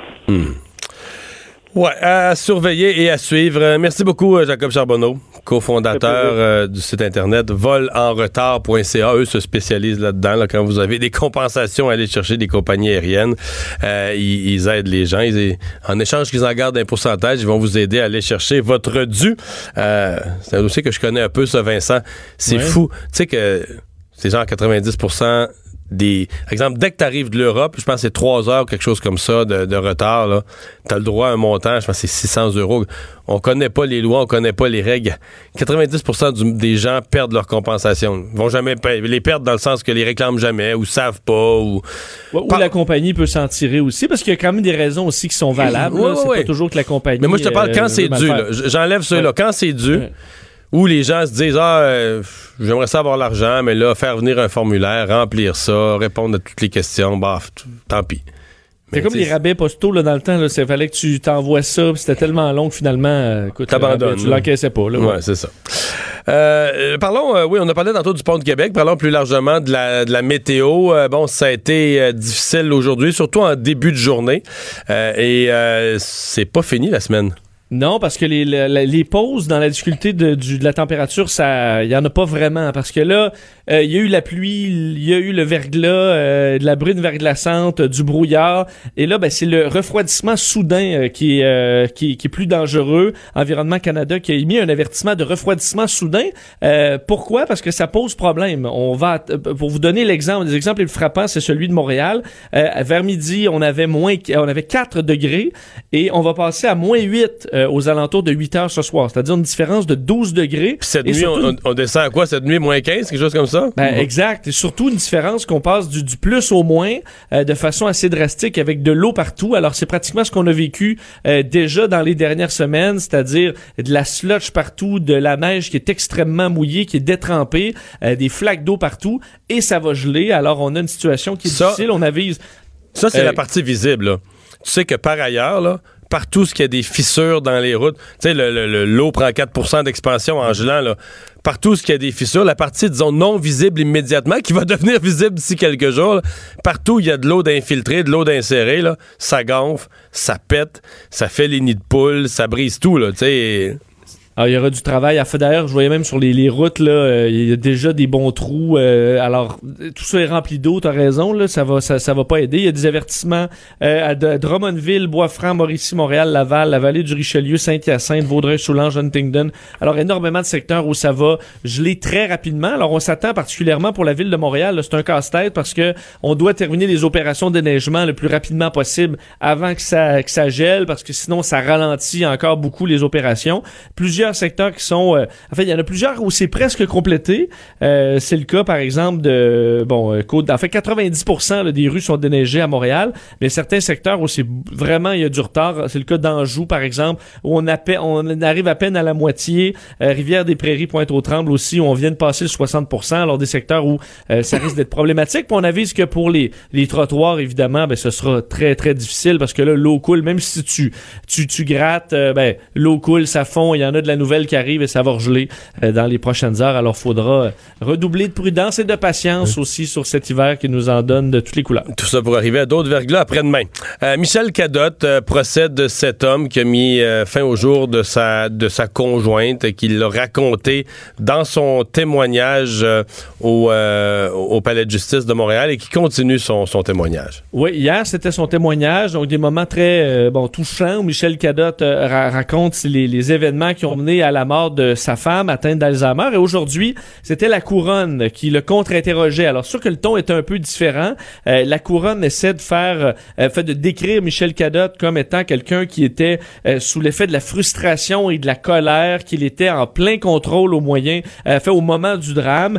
Euh, ce que la procureure Geneviève Langlois disait, c'est vous saviez que votre geste allait entraîner la mort, vous saviez que vous le commettiez pour que la mort s'en suive. Alors, ils ont, sont souvent revenus sur ce dossier-là, qu'il était frustré, en colère. Lui se défend en disant, oui, j'étais en colère, j'essayais de me calmer, mais c'était pas une frustration qui était contre sa femme, loin de là. C'était une frustration contre la situation. Je me suis forcé de me calmer devant ma femme et c'est après l'avoir nourrie, l'avoir placée dans son lit, essayer de replacer son oreiller parce qu'on l'avait laissé dans une très mauvaise posture, euh, qu'il l'avait euh, finalement étouffé avec un oreiller. Alors on essaie de, euh, ben, de montrer qu'il était en plein contrôle et que c'est carrément un meurtre. Du moins c'est ce qu'on veut euh, expliquer du côté de la couronne. Alors que de la, du côté de la défense, euh, on plaide que son état d'esprit a fait en sorte qu'il n'avait plus un libre choix de ses actions. Alors un dossier qui est très sensible et qu'aujourd'hui a changé quand même de temps. Mario Dumont et Vincent Dessureau. Le retour de Mario Dumont. Après l'avoir lu et regardé, il était temps de l'écouter. Cube Radio. Toujours en attente de ces ajustements à son Conseil des ministres que doit annoncer François Legault. On devrait vous présenter ça en direct. Je vous rappelle, pour les gens qui n'étaient pas avec nous plus tôt, pas d'entrée au Conseil des ministres, pas de congédiement au Conseil des ministres. Euh, on dit qu'une ministre, on parle au féminin. Euh, selon ce qu'on comprend, ce serait Sonia Lebel, donc il y en a plusieurs responsabilités différentes, euh, serait délestée d'une de celles-ci, probablement la condition féminine au profit d'une autre, probablement euh, la ministre des Sports, Isabelle Charret, l'ancienne championne olympique. Euh, ceci dit, sous toute réserve, on va attendre, c'est le premier ministre, donc qui va nous expliquer ça. Euh, les, la rentrée parlementaire, évidemment, était marquée par cette première période de, de questions. Rémi Nadeau, chef de bureau parlementaire au Journal de Québec, au Journal de Montréal, a suivi ça de près. Bonjour, Rémi. Salut Mario. Qu'est-ce qu'on retient de cette période de questions? Ben, ça a été euh, la rentrée La Montagne. Euh, la, la bourde du ministre de l'Agriculture, André Lamontagne, a vraiment pris toute la place, euh, ou presque, là, à la période des questions. Euh, période de questions qui a commencé, par exemple, avec beaucoup de retard, là, parce que je sais pas si tu as vu le président de l'Assemblée nationale. Le code euh, vestimentaire, on a parlé de ça de long à large tantôt parce que ça, ça s'est passé avant 15 heures. Fait que j'étais pas encore en onde, je l'ai écouté en direct et je l'ai résumé avec, avec humour aux gens tout à l'heure. OK, c'est bon. Alors, ça a fait été long. Ça a été bien long. C'est ça. Ça a été très long pour arriver à veston cravate pour les hommes, puis pour les femmes tenues de circonstances, c'est un peu vague, mais en tout cas, les femmes se regardaient. Moi, j'étais, j'étais euh, évidemment dans les tribunes en haut, puis c'était drôle de voir euh, les femmes qui se regardaient entre elles, puis qui avaient l'air de se jauger. Suis-je en tenue de circonstances ouais. Mais bon, alors donc, fait que si on revient à André Lamontagne, ben c'est ça, c'est que euh, le, le Parti libéral, le, le chef intérimaire Pierre Arcan a commencé la période de questions avec ça. Et Pierre Arcan, tu sais, qui est euh, pas toujours le plus euh, dynamique et le plus agressif là en période de questions, euh, et, et il a été quand même assez mordant. euh, pour donner le ton euh, au début de session, euh, il, il a dit clairement, on a un ministre là, qui a avoué avoir procédé à un congédiement politique. Euh, donc, il a demandé euh, à la CAC, à François Legault, est-ce que euh, on va réintégrer Louis Robert, l'agronome, le congédié au ministère de l'Agriculture dans ses fonctions? Euh, François Legault, lui, de la façon dont il s'est défendu, c'est qu'il a dit que c'était la décision du sous-ministre. Il a rappelé que euh, c'est pas la CAC qui avait nommé ce sous-ministre-là, c'était le- le- le- l'ancien gouvernement libéral. Et il a dit autrement dit, si vous faites confiance, que vous faites confiance au sous-ministre que vous avez nommé, parce que lui, dans le fond, M. Legault disait c'est une décision administrative, c'est pas une décision politique. Et là, maintenant que la protectrice du citoyen, on lui a demandé de faire enquête, ben on verra euh, si euh, M. Robert a été traité euh, équitablement ou pas là, dans, dans, dans le cadre de, de cette histoire.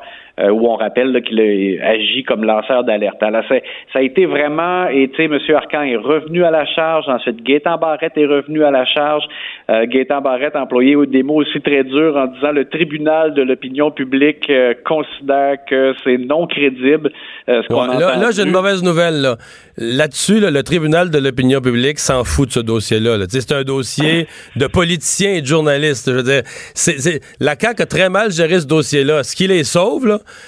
c'est qu'est-ce que tu veux, euh, c'est un fonctionnaire dont on sait pas trop comment il a agi. Bon, on le qualifie évidemment de lanceur d'alerte parce que il aurait donné l'information précieuse à un journaliste. Qu'est-ce qu'il a fait d'autre? Tu sais, pour le monde, là, la job d'un fonctionnaire, c'est bien de valeur, mais tu sais, c'est pas un, c'est pas un vrai dossier comme une augmentation de taxes ou un hôpital où t'as pas les soins, tu comprends? C'est... Non, non, c'est ça.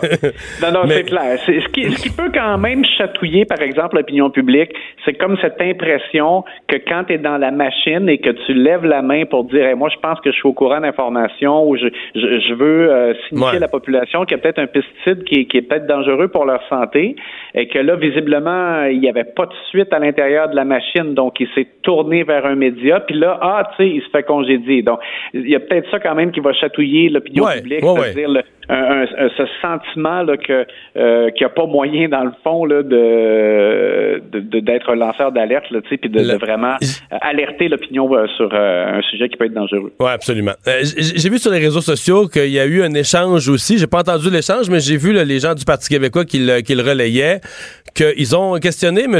Legault ou, ou la CAQ, je sais pas qui a répondu, mais sur euh, le nom là, définitif, le nom très ferme euh, qu'il a reçu quand même là, pour M. Legault. C'est c'est un, lui avait fait de ça sa grosse priorité, le rapport d'impôt unique. Aujourd'hui, il s'est fait fermer la porte sur les doigts solide par Justin Trudeau. Comment ça s'est passé cet échange-là? Ben ça, c'est- ça a été, euh, il y avait une douce ironie, je dirais, dans cet échange-là. Euh, François Legault a dit, je compte bien réexpliquer aux chefs des partis fédéraux l'à propos de cette proposition, d'avoir un rapport d'impôt unique. La CAC prétend euh, qu'il y a là une possibilité de faire des économies de 500 millions de dollars, bien que euh, la CAC ne possède pas d'études dans, dans ses mains propres là-dessus. Mais euh, et puis tu sais, euh, Pascal Bérubé revenu à la charge en disant oui, mais est-ce que est-ce que vous comptez vraiment encore faire des gains avec le fédéral après avoir vu ça? Euh, Tu sais, lui a rappelé que euh, à, à François Legault là, qu'il avait eu une, conver- une conversion un peu tardive au fédéralisme, puis qu'il a euh, avec ce, ce genre de résultats-là, il y a de quoi ébranler euh, foi. Et François Legault, lui, François Legault a répliqué, mais pourquoi le chef de la deuxième opposition baisse les bras? Euh, il, il prétend, François Legault, que le- il y a un bon risque que l'élection fédérale se joue au Québec, avec l'appui des Québécois euh, l'automne prochain. Alors, il y a l'impression que euh, il, va, il va y avoir de l'écoute là, des partis fédéraux, puis que peut-être Ouais. qu'il y en a qui vont être tentés de prendre des engagements, mais sincèrement, là, avec ce que Justin Trudeau euh, a dit, puis tu sais, c'est pas la- c'était pas la première fois euh, de la part de son gouvernement, là, je pense qu'il y a peu d'espoir. Euh, Corrige-moi, mais j'ai eu l'impression que la CAQ, euh, son, on va dire son, son gros coup de l'après-midi ou sa grosse réplique, plutôt que d'attendre pour la sortir à une réponse, là, à la période des questions, ils l'ont sorti 20 minutes avant par la voix du ministre de l'Éducation.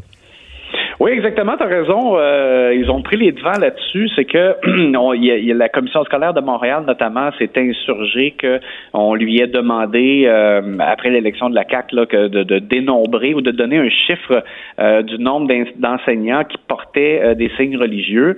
Euh, et euh, l'opposition libérale aussi s'était scandalisée de ça en disant quasiment que c'était du profilage, que ça n'avait pas de bon sens qu'on demande ça. Mais là, Jean-François Roberge, le ministre de l'Éducation, effectivement, avant de rentrer au Salon Bleu, a rencontré les médias, puis il a révélé que, dans le fond, le gouvernement libéral, le précédent gouvernement Couillard, l'avait aussi fait cette demande-là en juin euh, 2018. Donc, euh, Et euh, avait un peu- obtenu, selon ce que je comprends, des- une collaboration meilleure des commissions scolaires pour euh, générer des réponses. Là. Exactement.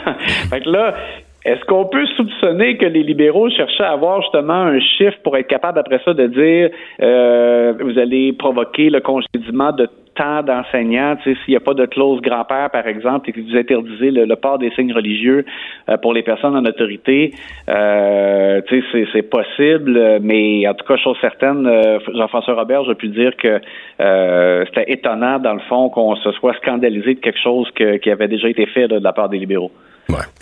À suivre. Merci beaucoup, euh, Rémi. On, va- on aura d'autres occasions de se parler au cours de cette session euh, parlementaire. Euh, Vincent, avant d'aller à, à la pause, un petit, euh, une petite parenthèse, un petit clin d'œil sur notre société québécoise du cannabis qui a encore connu certains ennuis aujourd'hui. Ouais, des problèmes parce que là, les gens se sont dit bon, la SQDC c'est fermé, il n'y a jamais rien euh, dans les euh, succursales. Alors, ben ils vont sur Internet, mais ce matin, catastrophe parce que le site Internet ne fonctionnait plus de la SQDC. Pendant Euh, longtemps? Ben, pendant quand même plusieurs, je dirais l'avant-midi, là. Alors, il n'y a pas eu de catastrophe. On, on connaît la cause, c'est pas un piratage. Comment ça, pas de catastrophe? là? Les gens qui sont là, puis qui avaient réservé leur avant-midi pour faire leurs achats, qui étaient concentrés là-dessus, puis qui avaient réfléchi à leurs produits, puis qui n'ont pas pu acheter. Là. Je sais, il a fallu attendre un peu, mais Bon. euh, c'est un, c'est tout simplement une mise à jour qui a pli- pris plus de temps que prévu. Ça arrive un peu comme des travaux, là, tu on rouvre à 5 heures le matin, mais finalement ça a été plus long, mais c'est un peu la même chose. Euh, ils font ça en général là, euh, dans le courant de la nuit. Et euh, mais je me dis, je sais pas s'il y a des, on, on, uti- on- on utilise la nuit parce qu'il y a moins de gens qui commandent, mais peut-être pas dans le monde du pot. Je sais pas si ça commande quand même la, la nuit. Mais là, euh, ça a causé quelques problèmes, mais rien de trop grave. C'est reparti depuis Présentement, oui, tout est en ordre. Là. Oui, euh, tout est en ordre. C'est sûr qu'il il manque encore du, Oui, du produit, ça, du- du produit, mais le site fonctionne. Alors rassurez-vous, ceux qui sont allés ce matin et qui, qui étaient pris de panique. Mario Dumont. Il s'intéresse aux vraies préoccupations des Québécois. La santé, la politique, l'économie. Jusqu'à 17. Le retour de Mario Dumont. La politique, autrement dite. On vous revient. On devait vous présenter Monsieur Legault. Euh, je vais vous dire, c'est assez rapide. là. On est parti en pause, c'était pas commencé, puis on revient de la pause, puis son annonce est finie. C'était assez simple. euh, on se trompait pas. Donc, le dossier de la condition féminine euh, passe de Sonia Lebel, donc qui reste ministre de la Justice, donc qui a, qui a toujours de- des responsabilités importantes. Euh, donc, le dossier euh, passe euh, à la ministre actuelle des Sports, qui va cumuler donc euh, ministre des Sports et ministre responsable de la condition féminine, Isabelle Charret, la députée de Brome-Missisquoi. C'est un ajustement là, que M. Legault a expliqué très, très, très brièvement par un surplus de travail pour l'une et la capacité de l'autre d'en prendre un petit peu plus. Euh, Il y a pas- pas, je suppose, euh, Mario, beaucoup de millage à faire là-dessus pour je l'opposition. veux dire, non, puis je veux dire, même pour nous, là, on pensait aller en direct sur le point de presse, mais il n'y a pas grand-chose d'autre à rajouter euh, que, que ça. Donc euh, voilà, on va passer à notre prochain sujet, Vincent. Cette conseillère municipale de, Gatineau, et même qui était la mairesse suppléante, donc en cas habilitée à devenir la mairesse en cas d'incapacité d'agir du maire, Nathalie Lemieux, elle a attiré l'attention la semaine passée par des propos sur les musulmans que je me souviens, on en a parlé ensemble, on était assez mal à l'aise, c'est assez douteux. Et là, euh, bon, je sais pas si c'est les médias qui sont intéressés à elle ou si c'est elle qui a commencé à diffuser plus, Là, on est rendu dans les théories de la Terre plate. Ouais, on a trouvé une, euh, une ancienne publication euh, qui, qui parle de ses doutes euh, par rapport à la, le côté rond de, de notre planète. là. Euh, des, des trucs qu'on voit de plus en plus sur les réseaux sociaux, euh, de, de théories de conspiration comme quoi la NASA et les gouvernements nous cachent que la Terre est Ouais. en fait plate. Euh, C'est sûr qu'à l'époque de Galilée puis Copernic, on était quand même sur des, des équations mathématiques puis une observation sommaire avec des outils sommaires. Oui. Mais euh, à l'époque où on est allé dans l'espace, euh, je comprends que tout ça, on peut penser que c'était des films en studio puis qu'on n'est jamais allé dans l'espace puis Ça jamais. fait une grosse production. Disons surtout qu'on peut prouver, mettons, que la Terre est ronde. N'importe qui qui reste sur le bord de l'eau où tu vois pas de l'autre bord, là, euh, avec un bateau, tu es capable de comprendre assez rapidement que la Terre est ronde. Mais euh, te dire c'est une croyance qui est en hausse, contrairement à tu tu dis l'information maintenant, on en sait plus, mais c'est une théorie qui est en hausse, Ben particulièrement aux États-Unis. Tu qu'il y a, de plus, Euh, y a plus de gens qui croient ça maintenant qu'il y a 20 ans. Absolument. Mais euh, et particulièrement chez les plus jeunes. On le voit d'ailleurs avec la, euh, c'est la, la, la mairesse suppléante. Euh, dans le dernier sondage que j'ai vu aux États-Unis, auprès quand même de 8000 personnes, les 18 à 24, là, c'est eux qui croyaient le plus. On dit ceux qui croyaient vraiment que la Terre était ronde, qui étaient sûrs, c'était à peu près 70 Donc, il y avait un gros pourcentage quand même qui avait des doutes. Euh, ce que tu vois pas chez les 55 ans et plus, où c'est 95 euh, Mais non, c'est rond, j'ai toujours cru que c'est rond, je le sais que c'est rond. Euh, alors, chez les plus jeunes, il y a des doutes qui viennent, entre autres, par des vidéos euh, euh, de montage sur les réseaux sociaux qui finissent par te, demander si tout ça est une grande machination, alors que ben, n'importe quel scientifique ou n'importe qui, qui qui est capable de parce que ça se vérifie assez simplement, ben va vous le dire, mais malgré tout, là, le web c'est fort. Un bon montage, là, ça peut, euh, faut croire, euh, rentrer des doutes chez bien du monde. On en parle tout de suite avec Lise Ravary. Bonjour Lise. Salut. Ça va mal Moi, finir? une théorie. euh, Ça va mal finir?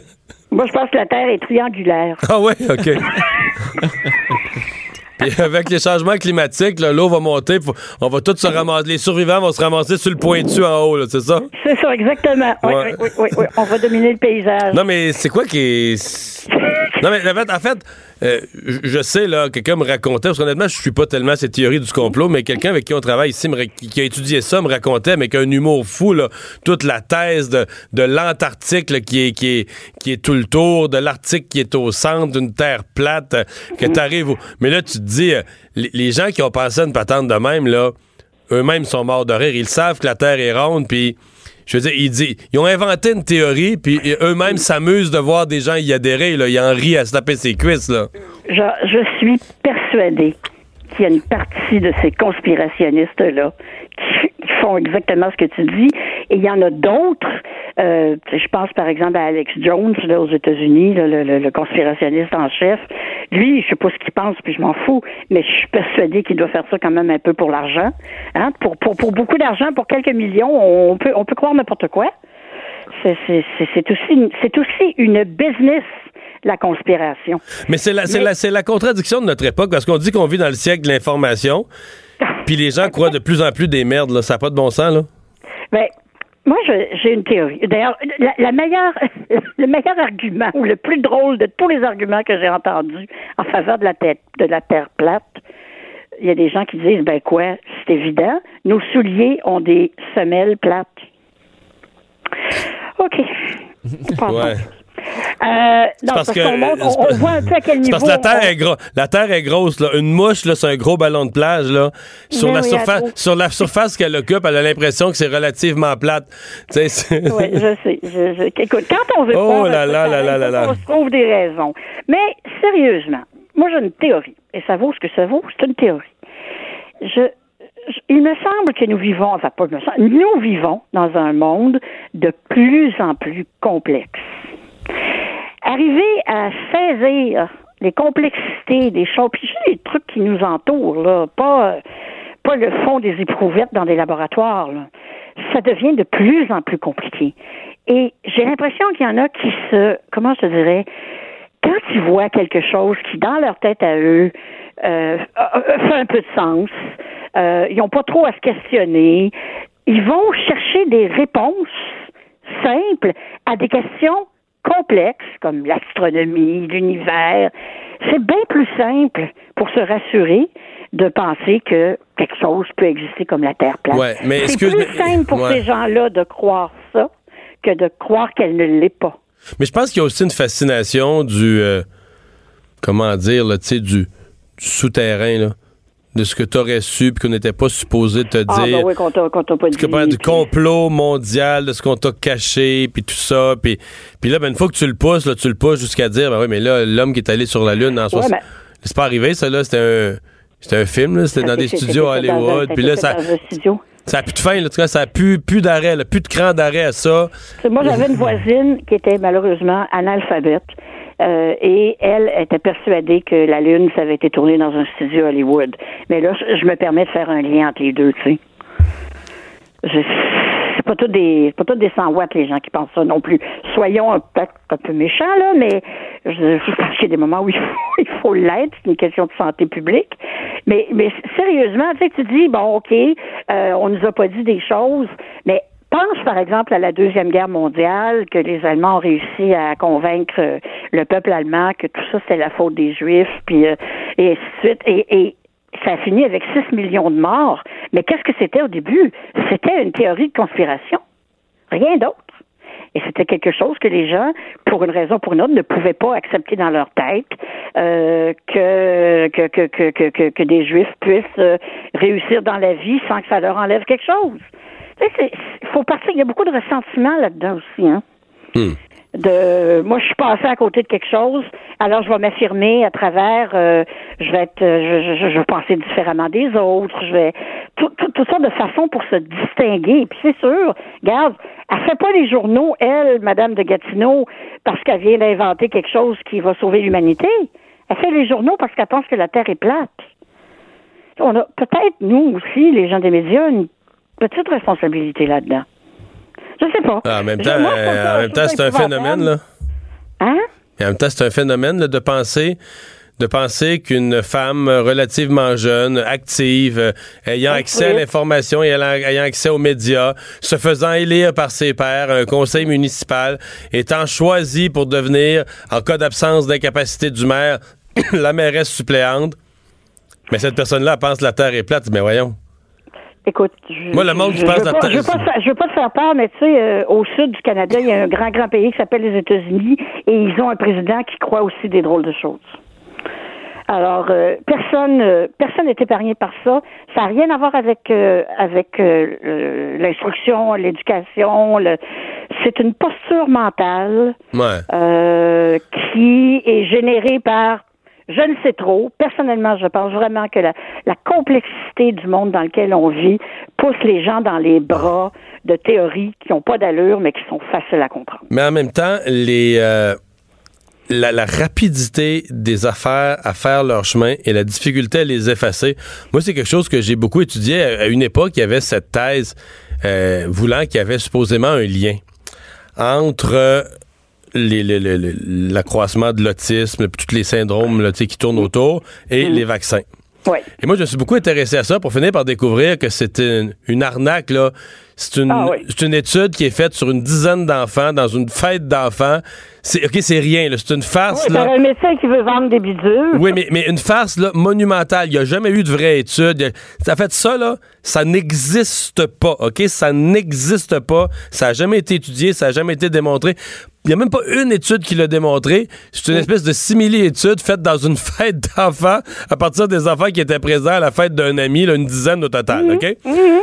Mais je te jure, là, Lise, aujourd'hui, si tu sondais ça, on capoterait sur le pourcent. Ça a fait le tour. Depuis ce temps-là, là, il y a des méta-études qui représentent des centaines d'études sur des millions d'enfants qui ont été faites disant il n'y a aucun lien. Les gens les gens disent pas, ces médecins-là disent pas euh, il n'y a pas un problème, il y a une augmentation de l'autisme, il faut trouver pourquoi, c'est-tu l'environnement, c'est une substance? On, on reconnaît qu'il y a un problème, mais on dit le vaccin, il n'y a aucune corrélation, il n'y a aucun lien, ça n'a pas rapport. Les enfants vaccinés ou non vaccinés, les pourcentages ne changent pas, ça n'a pas rapport. Puis, je suis sûr que j'aimerais sûr qu'il y a encore 30-40% de la population qui pense que c'est vrai. ou oh, que, moi, je pense que oui aussi. ou que, ah, il y a un fondement, là, j'ai déjà Ouais, lu, j'ai déjà entendu. trop, on nous cache des choses. Ouais, ouais, on nous cache des choses. Euh, Les, les gouvernements veulent pas nous le dire pour pas qu'on prenne, qu'on prenne panique. Puis, oh, mais c'est ça. Mais encore là, tu sais, pour un parent euh, qui vient d'apprendre que son enfant euh, est dans le spectre de l'autisme, ça, je peux imaginer que ça peut être extrêmement euh, bouleversant. Et arrive une explication simpliste. Parce que le problème, c'est que l'autisme, euh, le spectre de l'autisme, on, ils savent pas exactement pourquoi. Alors, c'est sûr qu'il y en a qui vont grappiller à gauche et à droite. Et ce médecin-là, en Angleterre, d'ailleurs, qui a été, euh, Oh, qui a eu un procès, a été, écoute, euh, ça a été épouvantable ce qu'on y a fait, là. Euh, ben lui, il, il avait, il était en train de se monter une business. Sur un Euh, mensonge. Tu sais, pour, pour, pour- donc lui, il voyait, il allait faire de l'argent avec ça. Mais, oh, qu'est-ce que tu veux, on est rendu à un point. Tu dis, moi, je pense qu'il y a, je suis certaine qu'il y a 30-40% des Québécois qui pensent ça. De bonne foi, mais qui- parce que Ouais. l'informa- la mauvaise information circule Ah oui, un, c'est un comme tel... l'homéopathie. On peut parler de l'homéopathie. Hey Lise, on n'a plus de temps. Il faut, que je Ah, garde, faut que je garde du temps pour des collègues qui veulent parler sport. Ça, c'est vrai, le sport, au moins. là. Salut. ouais, ouais, c'est vrai. Mais en tout cas, moi, je retourne sur, mon- je retourne sur mon triangle. là. Ah, OK, salut. Le retour de Mario Dumont, l'analyste politique le plus connu au Québec. Cube Radio. Cube Radio. Autrement dit. C'est le moment de parler sport. Charles-Antoine Sinot, salut. Salut Mario. Il y avait un beau défilé aujourd'hui pour les partisans des Patriots, dont je ne suis pas, mais il y avait du monde. Douzième défilé des champions depuis 2000 à Boston. Honnêtement, je pense qu'on enlève Ah ouais, là, les t'es plus juste dans le football, là, tout sport confondu, là, les Bruins une année, une coupe de Red Sox. Ouais, c'est euh, 6-4-1-1. Donc, un euh, Bruins, un Celtics, euh, les Red Sox, t'as raison, 4, puis là, 6, les Patriots. Honnêtement, on n'est même pas obligé de changer de parcours. euh, Tu sais, c'est- c'est c'est depuis quelle année? En fait, c'est- aux deux ans. 12 depuis 2000. Qu'à Montréal, depuis 2000, l'impact combien, les Alouettes combien, le Canadien combien? Euh, les Alouettes en ont eu quoi, deux ou trois? Ouais, non, les Alouettes en ont eu. Ça fait longtemps, là. C'était dans les années 2000, pas depuis 2010. Il y en a eu une coupe, ouais. Ce serait pas le même parcours, mettons. Ouais. Hey, euh, parlons donc du Canadien qui joue euh, ce soir. C'est drôle, je vais te faire le même commentaire euh, pour les Mighty Ducks que celui que j'avais fait pour les Blues de Saint-Louis, euh, je sais pas, deux, trois mois. là. Euh, c'est une équipe qui, on dirait que ça glace sur papier, c'est pas la même équipe. là. Le, le résultat auquel tu t'attends quand tu regardes l'alignement, on dirait qu'il il se produit pas. Ah non, non, t'as raison. Puis tu sais, on a en tête des Getzlav, des Perry de ce monde, mais cette équipe-là est en euh, euh, déchéance complète. C'est pas, pas au classement, mais en ce moment, là, la pire équipe du circuit, elle a perdu 16 de ses 18 dernières rencontres. On sait-tu pourquoi? Euh, ben, pour plusieurs raisons. La première étant que ben on s'est pas renouvelé. Tu sais, je te parlais des Getzlav, des Perry. Perry d'ailleurs a manqué toute la saison. Il vient de revenir à peine. Euh, c'est une équipe qui ne marque pas de but. Il y avait le gardien, John Gibson, qui jusqu'à peut-être deux, trois semaines, était encore dans la conversation pour le Vizina, même si son équipe n'allait pas bien.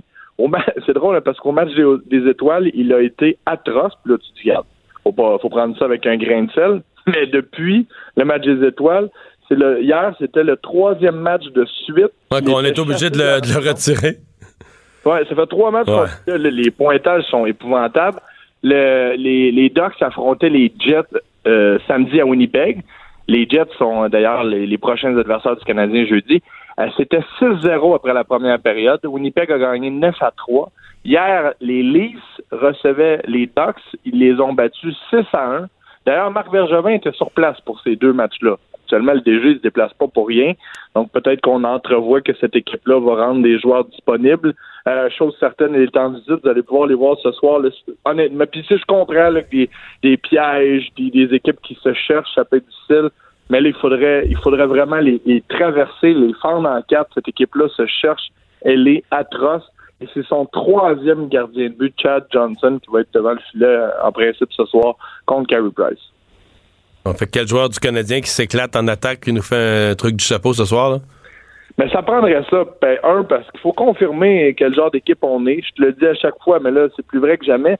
D'autant plus que, donc, ce soir, ensuite, le Canadien joue jeudi, samedi, jeudi, samedi. Il y aura une pause, là, mais peu importe. Ce que je veux dire par là, c'est que les quatre prochains adversaires, les Jets de Winnipeg, les Leafs de Toronto samedi, la semaine prochaine, ce sont les Prédateurs de Nashville et le Lightning de Tampa. Je te dis tout de suite, ces aura. quatre matchs-là, là, moi, je les regarde, là, puis mettons, soyons positifs, là, que le Canadien ne fera pas de, de- désastre, de, de deux, trois mauvaises semaines et qu'il rentre en série.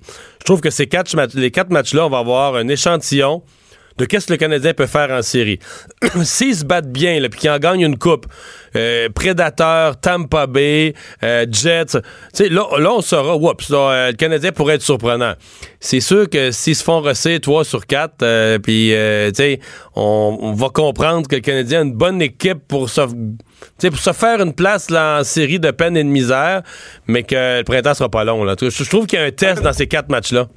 Ben oui, tu as raison. Puis on en a battu des, euh, des, des, bonnes équipes pendant la saison, mais là, quand on... Quatre de suite, là? On en bat quatre de suite, exact. Ben là, ça ressemble à un format éliminatoire, euh, dont deux équipes qu'on pourrait affronter soit en première, soit en deuxième ronde, les Leafs et euh, le, Lightning de Tampa Bay. Puis tu vois, les Leafs qui ont les Leafs qui ont battu hier les Ducks. On va les voir samedi à Montréal. Et euh, bon, la semaine passée, la grosse nouvelle là-bas, c'était qu'on avait fait l'acquisition de Jake Muzzin, finalement un gros défenseur qui venait un peu compléter l'échiquier. Et à Toronto, là, on va se dire au Scotiabank, l'Arena, c'est plate mourir habituellement. C'est une foule très, très corporative. C'est une foule qui est assez négative pour toutes les raisons qu'on connaît.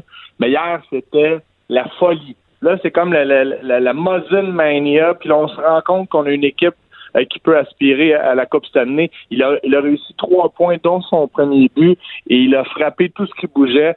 Et là, on commence à sentir la Coupe, d'autant plus, là, ça, ça a été annoncé dans les dernières heures, que Austin Matthews euh, avait signé une prolongation de contrat. Il va gagner à partir de l'an prochain 11,5 millions par année pendant cinq ans. 11 millions, c'est le, même salaire, réparti différemment, mais le même salaire que John Tavares. Donc, les Leafs vont avoir deux des cinq joueurs les mieux payés de la, LNH.